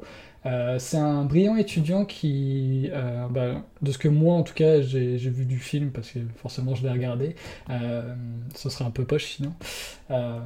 Il vit, je pense qu'il vit dans un quartier un peu des bas-fonds, si je peux dire, entre guillemets, un peu, un peu plus thug, là. Mais il, est, il a été reçu dans une prestigieuse académie. Donc euh, du coup, euh, c'est ça, on vit un peu cette vie-là d'un gars qui change euh, un peu sa vie de quelqu'un des cités, entre guillemets, à quelqu'un qui arrive à intégrer une grande école. Puis, euh, dans le fond, bah, le résumé grosso modo, c'est que euh, Spider-Man, il, va le rencontrer, euh, sauf qu'il va mourir, et il va décider, euh, parce qu'il a été piqué par une araignée comme, euh, comme Peter Parker, à devenir le nouveau super, euh, super-héros qui est Spider-Man. C'est pas mal ça, excusez-moi, je vais vous mettre les images. L'affiche, ah, ça c'est l'affiche du film. Euh, que, moi j'ai beaucoup apprécié notamment le fait que bah, justement ils veulent euh, changer un peu cette image de, de Spider-Man qui est toujours en rouge et bleu, etc. Bah, là du coup, euh, comme on peut le voir sur l'affiche du film, euh, il est vraiment différent. Et vu que bah, c'est un jeune et c'est pas... bah, je sais que Peter Parker techniquement est jeune aussi quand il commence à être Spider-Man, mais en tout cas on a ce cliché du rouge et bleu. Et là bah, il arbore plus des couleurs noires et rouges que je trouve très intéressant, ça, ça change un peu. euh, Puis en plus, le, héros est black, donc euh, je trouve ça encore plus cool. Euh, ça met les minorités en avant. Fait que c'est pas mal ça. Et autre spécificité, je trouve, c'est que étant donné que c'est un film d'animation, ils ont comme essayé de pousser euh, le, film a été quelque chose d'autre que ce qu'on a pu voir. C'est-à-dire que, euh, bah, j'imagine que de toute façon vous êtes plein à l'avoir vu, mais euh, au niveau des effets spéciaux, des univers, euh, en gros, le héros va rencontrer d'autres Spider-Man, d'autres univers. Et du coup, d'où d'où vient le nom en fait du film? C'est qu'il y a plusieurs Spider-Man de plusieurs mondes différents qui vont se retrouver dans le monde de Miles Morales dans son univers à lui. Et ce qui est assez drôle, c'est qu'ils ont tous, euh, comment dire, leur esthétique. Et par esthétique, j'entends leur graphisme. Euh, C'est-à-dire comme ça. Euh, donc on voit le fameux Miles Morales, le nouveau héros qui forcément au début s'habille comme Spider-Man vu que c'est un peu son héros quoi. Euh, un Spider-Man, mais pas celui qui, euh, qui vient de son univers, mais un autre euh, Peter Parker, mais lui qui a un peu touché les bas-fonds quoi. Genre sa vie c'est de la merde littéralement. On a une Spider-Man, Spiderette, comment on pourrait appeler ça? La Spiderette. Une Spider-Woman. Spider-Woman. euh, Non, euh, Spiderette, euh, je cautionne pas. je, pense que Candy non plus. J'ai essayé. Clairement pas. J'ai essayé. Euh, fait que c'est ça, donc euh, qui est Gwen, euh, Gwen Stacy, je crois, euh, qui Oui. est donc. Bah, euh, Spider-Gwen, d'ailleurs. Ouais, c'est ça, Spider-Gwen, du coup. euh, qui est, je pense euh, d'ailleurs, euh, je- je crois que dans les Spider-Man de base, c'est quand même une connaissance à. à euh, Oui, on en reparlera après si Au tu héros, veux, parce c'est que ça, ouais. un lien avec les comics si tu veux. Exactement. Puis c'est ça, on en a un qui est en black et black and white, qui est super cool. On en a un qui est un peu plus dessin animé, euh, comme euh, euh, les, Un cartoon, les, ouais, les, les Looney Tunes, un peu. Puis on a l'autre en arrière, qu'on sait pas. Enfin, moi perso, j'étais là. What? Qu'est-ce qui se passe? C'est euh, tout à gauche là, c'est comme une jeune lycéenne mais genre euh, japonaise qui parle que en japonais d'ailleurs, qu'elle est euh, kawaii dezune comme ça un peu là, Euh, et qui se bat avec un robot euh, Spider-Man. Enfin, ça n'a aucun sens, mais c'est très drôle. Faut que c'est pas mal ça pour le résumé. Est-ce que kawaii Derman? C'est pas mal ça. Faut que c'est pas mal ça. Je peux peux vous laisser un peu réagir euh, pour ceux qui ont Bah ouais, euh, bah, euh, bah, c'est vrai que le film est sorti. euh, je, je me demande si nous, il n'est pas sorti l'année dernière. Bah, moi 2018, sur Wikipédia. C'est- pas aux 2018. États-Unis? Ah peut-être oui, mais de base il est sorti peut-être plus tôt, mais effectivement Je il est pas. sorti l'année dernière. je- Peut-être, euh, peut-être pas. hein. Mais, euh, mais c'est vrai que moi, perso, c'est un film que j'aime beaucoup. Après, pour, pour faire un petit, euh, un petit parallèle avec les comics, euh, Miles Morales, en fait, c'est euh, c'est un Spider-Man qui existe dans les comics, qui est issu de Ultimate Spider- Spider-Man, Mhm. qui est justement le, le héros de- d'une série de comics qui se passe dans un univers parallèle au, au- à l'univers Marvel. euh, voilà. Euh, C'était il y a quelques années déjà et c'est une très bonne série euh, de comics. Enfin, moi, je vous conseille si vous les retrouvez euh, en français. euh, je crois que ça n'a pas été réédité, mais il doit y avoir un gros ouvrage en français. Euh, Ultimate Spider-Man. Euh, voilà, et c'est et c'est vrai que ça avait fait en plus parler de de lui à, à l'époque parce que bah c'est il remplaçait Peter Pa- Parker, il est il vient de Harlem donc euh, pareil ouais c'est les cités à, à New York, euh, il est noir, euh, voilà. Donc euh, du coup c'était euh, c'était un gros événement à l'époque et en plus sa série est vraiment super cool. Euh, voilà. Après, bah, t'as Spider-Gwen qui est aussi une, euh, qui a sa propre série de comics. Mhm. Euh, donc c'est Gwen Stacy euh, qui là qui reprend le rôle et euh, et voilà. Après ça, je l'ai pas lu donc euh, euh, je je peux pas dire. T'as le Spider-Man noir, pareil, qui est un comics. Euh, D'ailleurs, euh, le scénariste, si je- Jean-Marie est encore dans le chat, il confirmera peut-être. Euh, le scénariste de Il Spider-Man. Ah voilà, bon bah dommage. Euh, Spider-Man Noir, le scénariste de Spider-Man Noir, c'est un Français qui s'appelle Fabrice Sapolsky. Euh, et du coup, c'est lui qui a créé le Spider-Man Noir, il me semble, et voilà, qui se passe dans un monde un peu polar euh, en noir et blanc, Ah, génial. et, et voilà, et c'est pour ça, et on le voit dans le dessin animé, il est un petit Oui. peu dark et tout, un petit peu à la Sin Je City. montrerai des trucs, vous inquiétez pas. Ouais. Et euh, le Spider Cochon, je vois que la référence à aux Ah, Simpsons. Tunes. Ouais, et, euh, Et et oui, euh, Looney- lo- Looney Tunes, euh, voilà, évidemment pour euh, pour le, le gros euh, euh, le gros marteau qu'il a, enfin plein de plein de petits trucs euh, de des Toons. Euh, et puis par contre, le celui celle qui sort d'un manga, je je connais pas si Moi si non plus. ref. Euh, personnellement, Après, je sais- euh, j'ai aucun savoir plus précis que ça des Spider-Man, mais moi c'est Voilà, plus pour l'aspect graphique.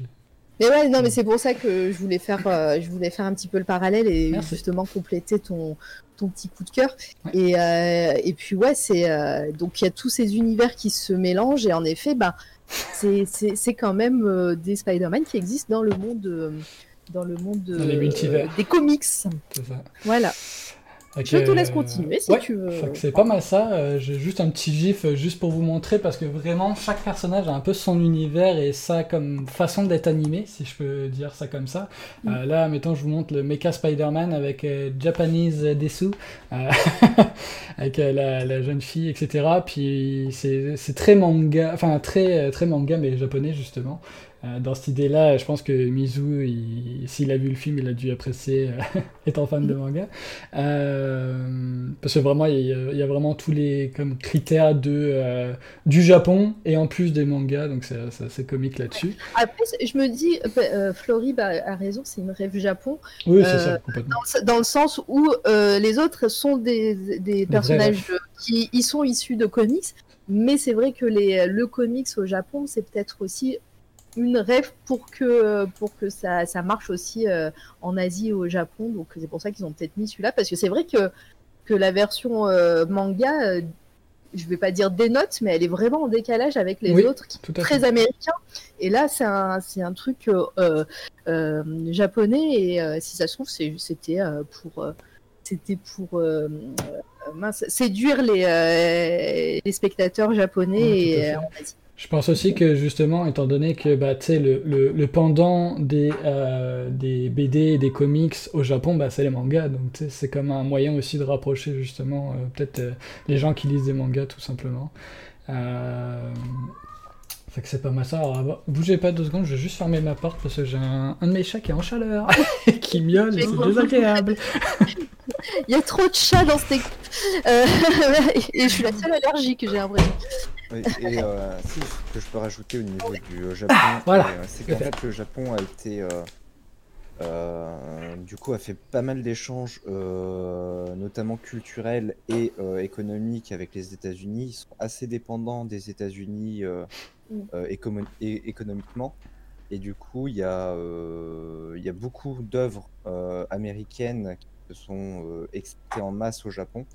Et donc, ils ont quand même un petit peu toute cette culture de tout ce qui est comics,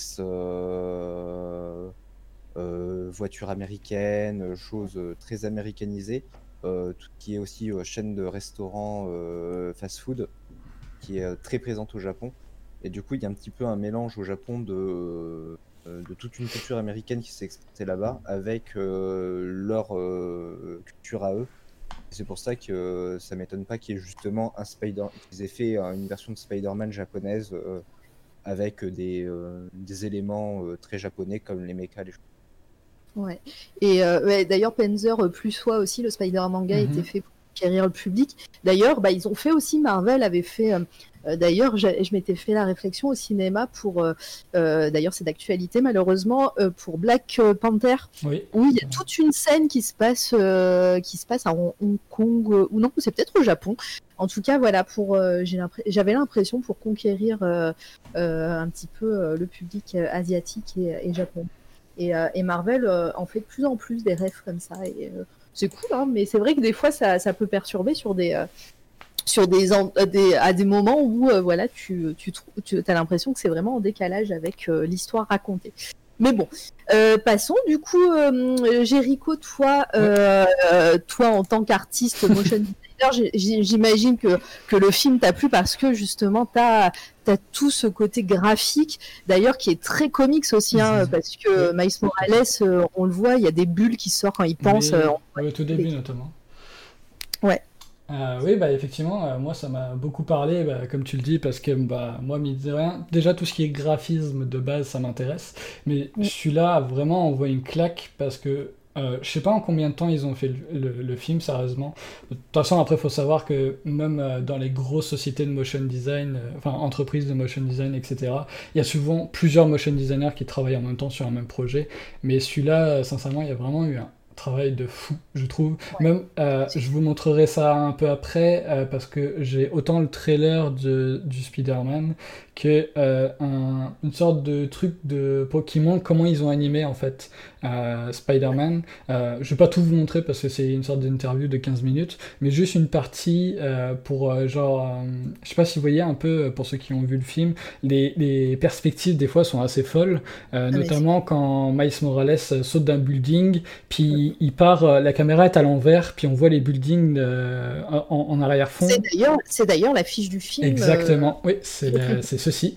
Euh, et la perspective a été créée d'une façon que moi, c'est sûrement que ce que j'aurais fait, mais c'est tellement créatif de partir sur des trucs comme ça que tu te dis, bah oui, c'est logique qu'ils aient fait ça, mais en fait, euh, tu penses pas sur le coup si t'es pas dans le milieu ou quoi, et c'est assez impressionnant euh, de, de voir ça. Mais en tout cas, c'est ça, il y a tout ce qui, tous les aspects colorés, les couleurs sont tellement bien gérées, comme on parlait tantôt que les coloristes pour les BD, euh, pour tout, ce qui est bah, coloriste en manière générale, c'est vraiment un taf qui est sous-coté et que, euh, enfin, en tout cas, j'ai l'impression dans la société c'est sous-coté, mais qui est tellement important. Et dans celui-là, je suis quasiment sûr qu'il doit y avoir au moins un ou plusieurs coloristes dans le tas parce que les couleurs sont pétantes, elles se marient toutes bien ensemble. Il n'y a pas de. Ouais, c'est un peu épileptique comme dit Florib euh, parfois, mais euh, c'est tellement bien géré que c'est fou. Les différentes techniques d'ani- d'animation, parce qu'il y a de la 3D, il y a de la 2D, il y a du dessin standard, enfin il y a de tout.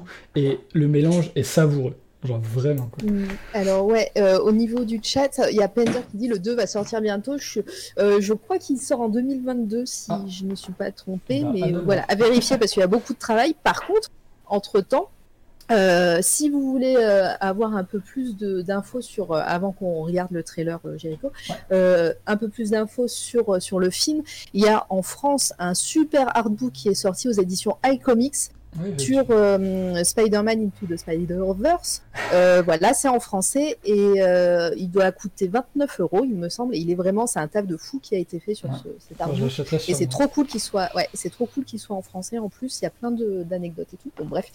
Et, euh, et en plus, euh, sur la PS5, ils avaient fait euh, d'ailleurs un.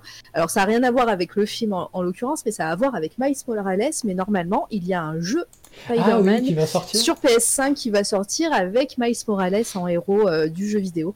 Et enfin, moi, je suis hypée de fou. Euh, avant qu'on on regarde la- le trailer, euh, Candy, tu l'as vu, toi, le film? Alors non, je l'ai pas vu, Oh mais euh, Bah, faut que tu le vois. ouais, ouais, je sais. Ouais, je Ouais. sais, Mara, tu vas me déshériter, tu vas me virer comme Panzer, je le sais. Euh, ouais, non, je l'ai pas vu, mais oui, j'ai très envie de le voir.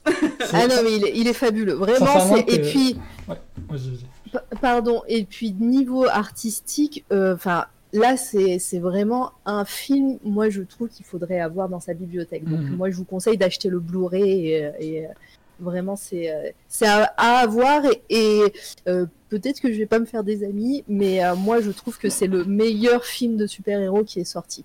Et le meilleur Spider-Man à coup sûr, et le, un des meilleurs films de super-héros de, de, qui est sorti depuis toutes ces années où on, nous- on nous sert du Marvel et du DC. euh, en veux-tu, en voilà. Donc, Ah, mais c'est ça. euh, si, si jamais, pour ceux qui sont sceptiques un peu de. Parce que Marvel, c'est surcoté ou peu importe, regardez-le juste pour la qualité d'animation, tous les effets spéciaux. C'est c'est vraiment un truc que, genre.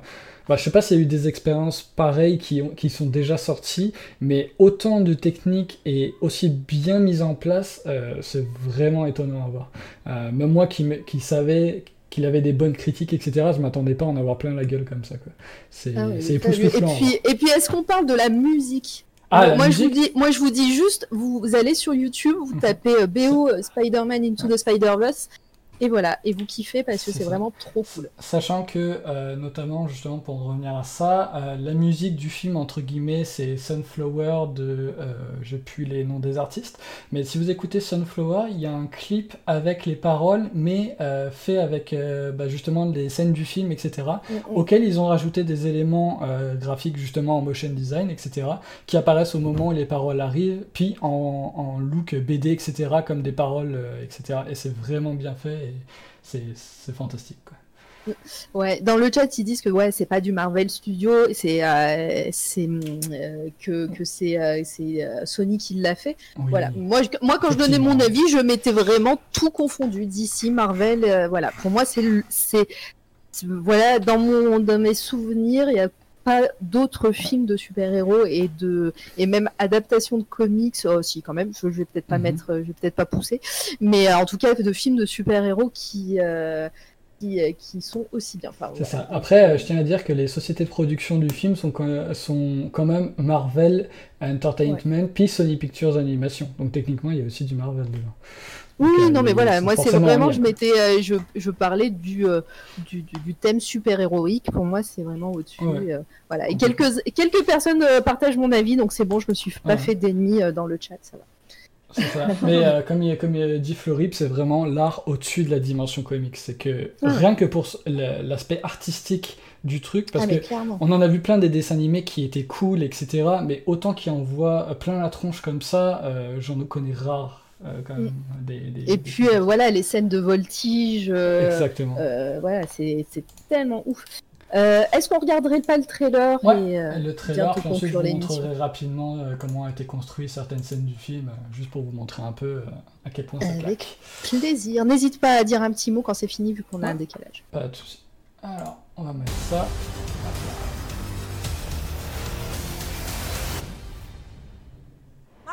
Yeah. Gotta go! If you want me to drive you, we gotta go now. Dad, I'll walk. Personal chauffeur going once. It's okay. Seriously, Dad, walking would have been fine. Breaking news Spider Man saves the day again. Spider-Man. This guy swings in once a day, zip, zap, zop, Nancy. No. Accountability. Speed up, speed up. I You know know, these it's kids. great Yo, ability. Miles, man, you get arrested? Gosh, don't cops run red lights? Well, yes, some do. But, uh, not your dad. In your universe, there's only one Spider-Man.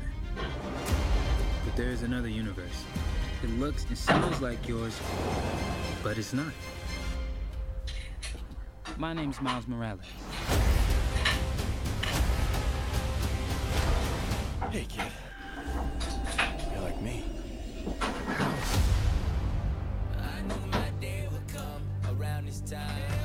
I know it's complicated. You want to know what happened to you? I can teach you to be Spider-Man. Mm, I love this burger. It's so delicious. Mm, one of the best burgers I've ever had. You have money, right? I'm not very liquid right now. I think you're gonna be a bad teacher. How am I supposed to save the whole world? You can't think about saving the world. You have to think about saving one person. One thing I know for sure, don't do it like me. Do it like you. Brooklyn! Stop us now. Hey, I'm all in, I'm all in. I ain't worried about a loss or a new friend. Never worried about fraud or a new bid. Lost love, I ain't worried about a process. I see the spark in you. It's amazing. Hands up! Whatever you choose to do with it, you'll be great. I love you, Miles. Well, I know that. You gotta say I love you back. Dad, are you serious? I want to hear it. You want to hear me say? I love you, Dad. You're dropping me off out of I school? love you, Dad. Look at this place. Dad, I love you. Dad, I love you. That's a copy. Time to swing, just like I taught you. When did you teach me that? I didn't. It's a little joke for team building. Hey guys, Okay, who are you? I'm Gwen Stacy. Come on. How many more spider people are there? Save it for Comic Con. What's Comic Con?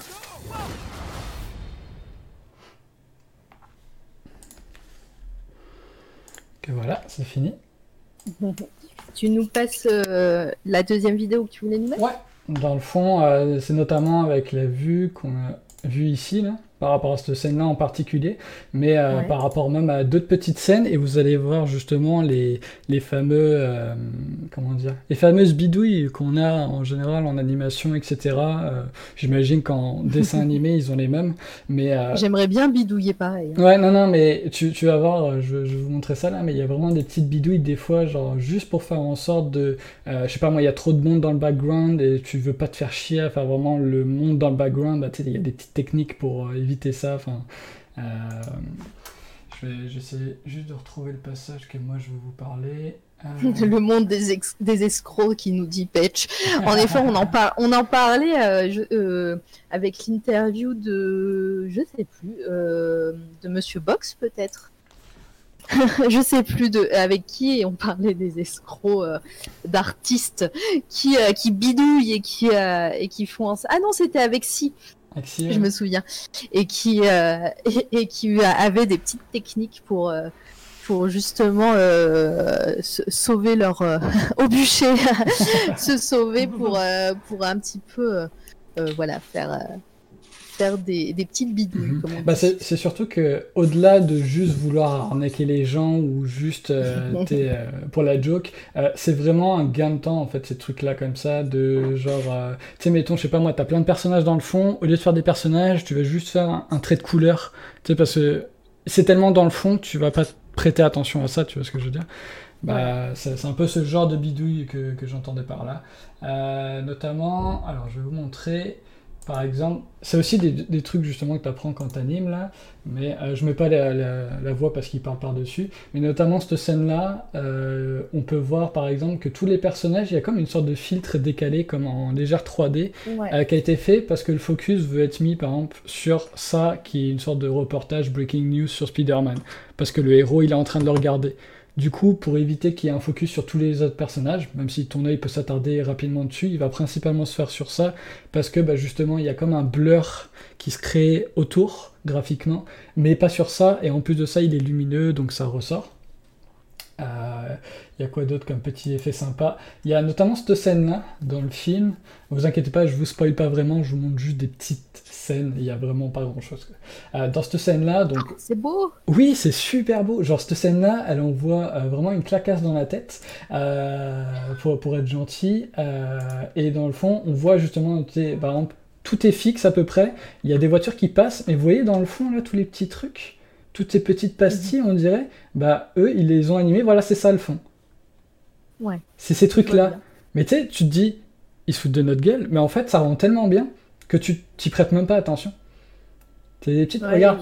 Il joue avec notre cerveau et notre œil. en fait. Exactement, c'est ça. Et, et c'est, c'est, c'est comme ça, ça perturbe l'œil, mais en fait, c'est, là en plus, comme on le voit, c'est tellement loin. Genre, tu vas pas t'emmerder à faire un clampin qui est en train de traverser un piéton, alors que le gars il est tellement à 10 km que tu le verras pas de toute façon. Mais tu vois, c'est des petites techniques qui font que bah, tu t'as des petits trucs fun comme ça, juste pour euh, pas trop déranger l'œil, etc. Il y a pareil avec les buildings, tous ceux qui sont en lumière, etc. Là, où on a l'impression qu'il y a quelqu'un dedans. Bah, notamment, c'est un truc comme ça en fait qu'ils ont mis dedans. Et, et le pire, c'est que quand tu regardes, tu fais ouais, on dirait vraiment qu'il se passe de quoi dedans, mais en fait, c'est rien. C'est juste des formes de couleurs, etc. euh, avec une même gamme euh, qui est juste euh, en dégradé, quoi. Il y a quoi d'autre? Page qui nous dit les magiciens des temps modernes. Oui, ouais. c'est tellement ça, mais c'est c'est ouf ce qu'on fait maintenant, mais et dans celui-là encore pire. hein. Mais euh, et l'attention aux détails, comme je disais en motion, qui est super important, bah tu là, t'as le reflet, et tu vois, ils auraient pu ne pas le mettre, mais c'est un petit détail qui fait un peu plus catchy encore. Et Bah mettons là, bah hop, ils sautent, ils ont incorporé des vrais dessins, etc., qui ont été faits et tout. Enfin, quand je disais qu'il y avait un mélange de savoir-faire, euh, tu sais, il n'y a pas juste la 2D et la 3D, il y a aussi du dessin tradi, etc., qui a été mis dedans. Puis, euh, tu sais, ça rend vraiment bien. Même euh, quand on regarde le buste, tu sais, euh, genre, je veux dire... euh, Attends, je vais y arriver. Ah. On va y arriver. Yes Tu sais, regarde, même le devant, il n'y a pas tout qui est mis, mais tu sais, ça, ça rend tellement... un- un- C'est tellement court, mais le passage rend tellement propre que, genre, tu fais pas gaffe, quoi. Non, mais c'est sûr. Non, mais en tout cas, voilà, moi, je vois ce, ce film, dit, toi qui ne l'as pas vu. Misu, tu l'as vu au moins, j'espère? Non, je l'ai pas encore vu. Mais non Ah, vous voyez, il y a des gens très bien qui n'ont pas encore vu ce Il y a des gens très bien qui n'ont. On n'a Bah jamais voilà, dit bah, très ça, bien, va être votre, ça va être vos devoirs euh, pour, euh, pour bientôt. Euh, Ouais, c'est allez- ça, la rentrée, on a déjà Voilà. des devoirs. C'est ça, voilà. ça. Moi, je suis ce genre de, je suis ce genre de prof. C'est ça. Puis je vous en montre une Euh, dernière justement euh, pour parler un peu de 3D, chose que je ne fais pas d'ailleurs hein, pour ceux qui veulent me suivre ou quoi. euh, je fais que de la 2D parce que j'ai pas assez de savoir-faire en 3D pour faire des choses nice. Mais dans le fond, c'est la vue justement qu'on a vue dans le trailer et qui est dans l'affiche où Miles se jette dans le vide et euh, il y a un aspect 3D qui est assez bluffant. Là. On se demande comment ils ont fait, mais en fait c'est très con. Donc euh, le passage est fou. Déjà, genre cette scène, elle claque, euh, elle claque, euh, Ouais. voilà. Et en Et fait, là, le, le verre qui casse. ouais, le verre qui casse et tout. Et en fait, voilà, ce passage-là, bah regardez, vous allez voir, c'est ça, c'est le layout. Puis ils sont faits comme ça en fait les immeubles.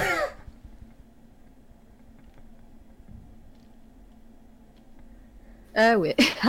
Et genre, mais tu dis, mais comment ça ils sont faits comme ça? Et en fait, bah oui, c'est ça qui crée parce qu'il n'y a aucun building à New York qui est autant comme ça, tu sais, et ils ont vraiment exagéré le truc. Puis en plus pour cette scène où tu sais, en plus c'est un angle de caméra qui est compliqué à gérer parce qu'il il se jette. Donc tu as l'aspect de déplacer ça, mais en plus de donner une sorte de profondeur au fait qu'il plonge. Et en même temps montrer qu'il y a des buildings loin et donner ça dans un style vraiment impressionnant quoi. Puis en fait bah c'est ça, c'est donné juste par des immeubles qui sont donnés tellement ils sont tellement mis euh, genre euh, penchés quoi que tu te dis euh, ouais c'est clair, c'est logique de faire ça pour donner un- une impression encore plus forte de ça mais tu sais euh, quand tu le vois c'est encore plus impressionnant quoi. Non, mais totalement. Mais ouais, non, mais ce film, il est à voir, il est à, à, à regarder, à écouter, euh, à télécharger. euh, euh, en plus, euh, voilà, en même temps que vous écoutez notre podcast sur Spotify quand il y sera, vous euh, vous téléchargez la la BO du film parce qu'elle est sur Spotify, je pense, et euh, sur euh, sur les autres plateformes. Et euh, voilà, c'est c'est vraiment juste génial et, euh, et je suis contente que tu en aies parlé parce que je pense qu'il aurait été dans un des- de mes coups de cœur un, c'est- un- un jour, c'est sûr, euh, euh, pour, euh, pour, euh, pour, voilà, pour, pour en parler ici. Euh, Est-ce que tu voulais rajouter quelque chose? En vrai, Euh. c'est une question qui veut dire tu rajoutes rien parce que ça fait bientôt 4 heures. Alors, je rajouterai rien, euh, juste au fait que Marvel font des petites scénettes à la fin, comme là je viens de l'afficher à l'écran, qui sont toujours, ou quasiment en tout cas, je, je crois, en motion design. Puis la scène Ouais. de fin, de, elle est loufoque, parce que genre c'est trip psychédélique un peu, mais elle est super bien faite, et encore avec un autre style, comme vous voyez, c'est très flashy, très pop art un peu dans, dans le mouvement d'art là. euh, pour ceux qui connaissent le pop art avec la fameuse Marilyn Monroe et des trucs comme ça, c'est vraiment inspiré de ça, puis ça claque aussi. Donc regardez jusqu'à la fin comme tous les films Marvel parce y a toujours des trucs. Parfait.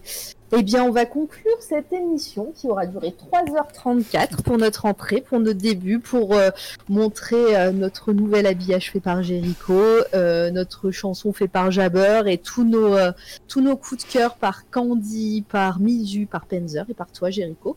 Et puis voilà, moi et moi-même qui est présenté pour l'instant. J'ai rien, j'ai pas présenté de coup de cœur, mais ça ne saurait tarder. Euh, Merci dans le chat d'avoir tenu aussi longtemps. C'est euh, c'est super cool d'avoir été aussi nombreux parce qu'on était quand même pas mal. Euh, Mathieu qui est parti, qui nous a fait un raid, à toutes les personnes qui ont hébergé l'émission, euh, Miaouette récemment, euh, j'ai raté plein de gens, Patch, First, Fanfante, voilà, et à tous ceux qui nous ont follow puisqu'on a passé la barre des 300 follow, c'est trop bien. Euh, qui est-ce qu'on va raider? Je vais m'en occuper, Jericho. Ouais, pas trop. Euh, Est-ce que vous avez des gens à, à raid Je vais aller chercher. Euh, Ben, Euh, il y a Neil qui est en train de. Ah bah de- parfait, on va rester sur les Nils. Streamer. Ouais. Voilà. Et ben comme ça, on va faire ça. Neil, euh, Neil qui est en train de streamer en plus de, de je pense, de l'art. Ouais. Ou alors il joue? Non, c'est de l'art. Bah, Non. je pense que c'est de C'est quoi l'art. qu'il fait Concept art pour son jeu, donc je pense. Ah bah que- parfait, on va lui faire, on va lui, on va venir en, euh, en force. Euh, vous lui faites un bisou, vous lui mettez des pigeons. Euh, Peut-être que la prochaine fois il y aura, il y aura, voilà, il y aura peut-être d'autres emotes la prochaine fois. Ça va être cool, euh, en espérant. Euh, voilà, donc euh, on se retrouve la semaine prochaine normalement, à part si Penzer fait du gaming euh, avant. Est-ce que ce sera Mais pour si- un autre coup de cœur? Je m'en rappelle plus. Euh, ouais, ça Ouais. sera pour un autre coup de Oh. cœur normalement la semaine prochaine. Euh, pour d'autres podcasts coup de cœur, euh, bah, mercredi prochain, je pense, avec d'autres personnes de la team. Et, et puis ben voilà, merci. Je lance le raid. À bientôt. N'hésitez pas à aller sur nos réseaux sociaux, à nous suivre pour avoir les prochains rendez-vous. Merci à vous les copains. Merci à toi, Mara, et bonne soirée à tous. Bonne soirée, bon app surtout, bon appétit. Surtout. Surtout. On n'a pas mangé bonne 4 heures presque, 3h36. Ça fait plaisir. Allez, on y va. Bisous. Bye. Bye.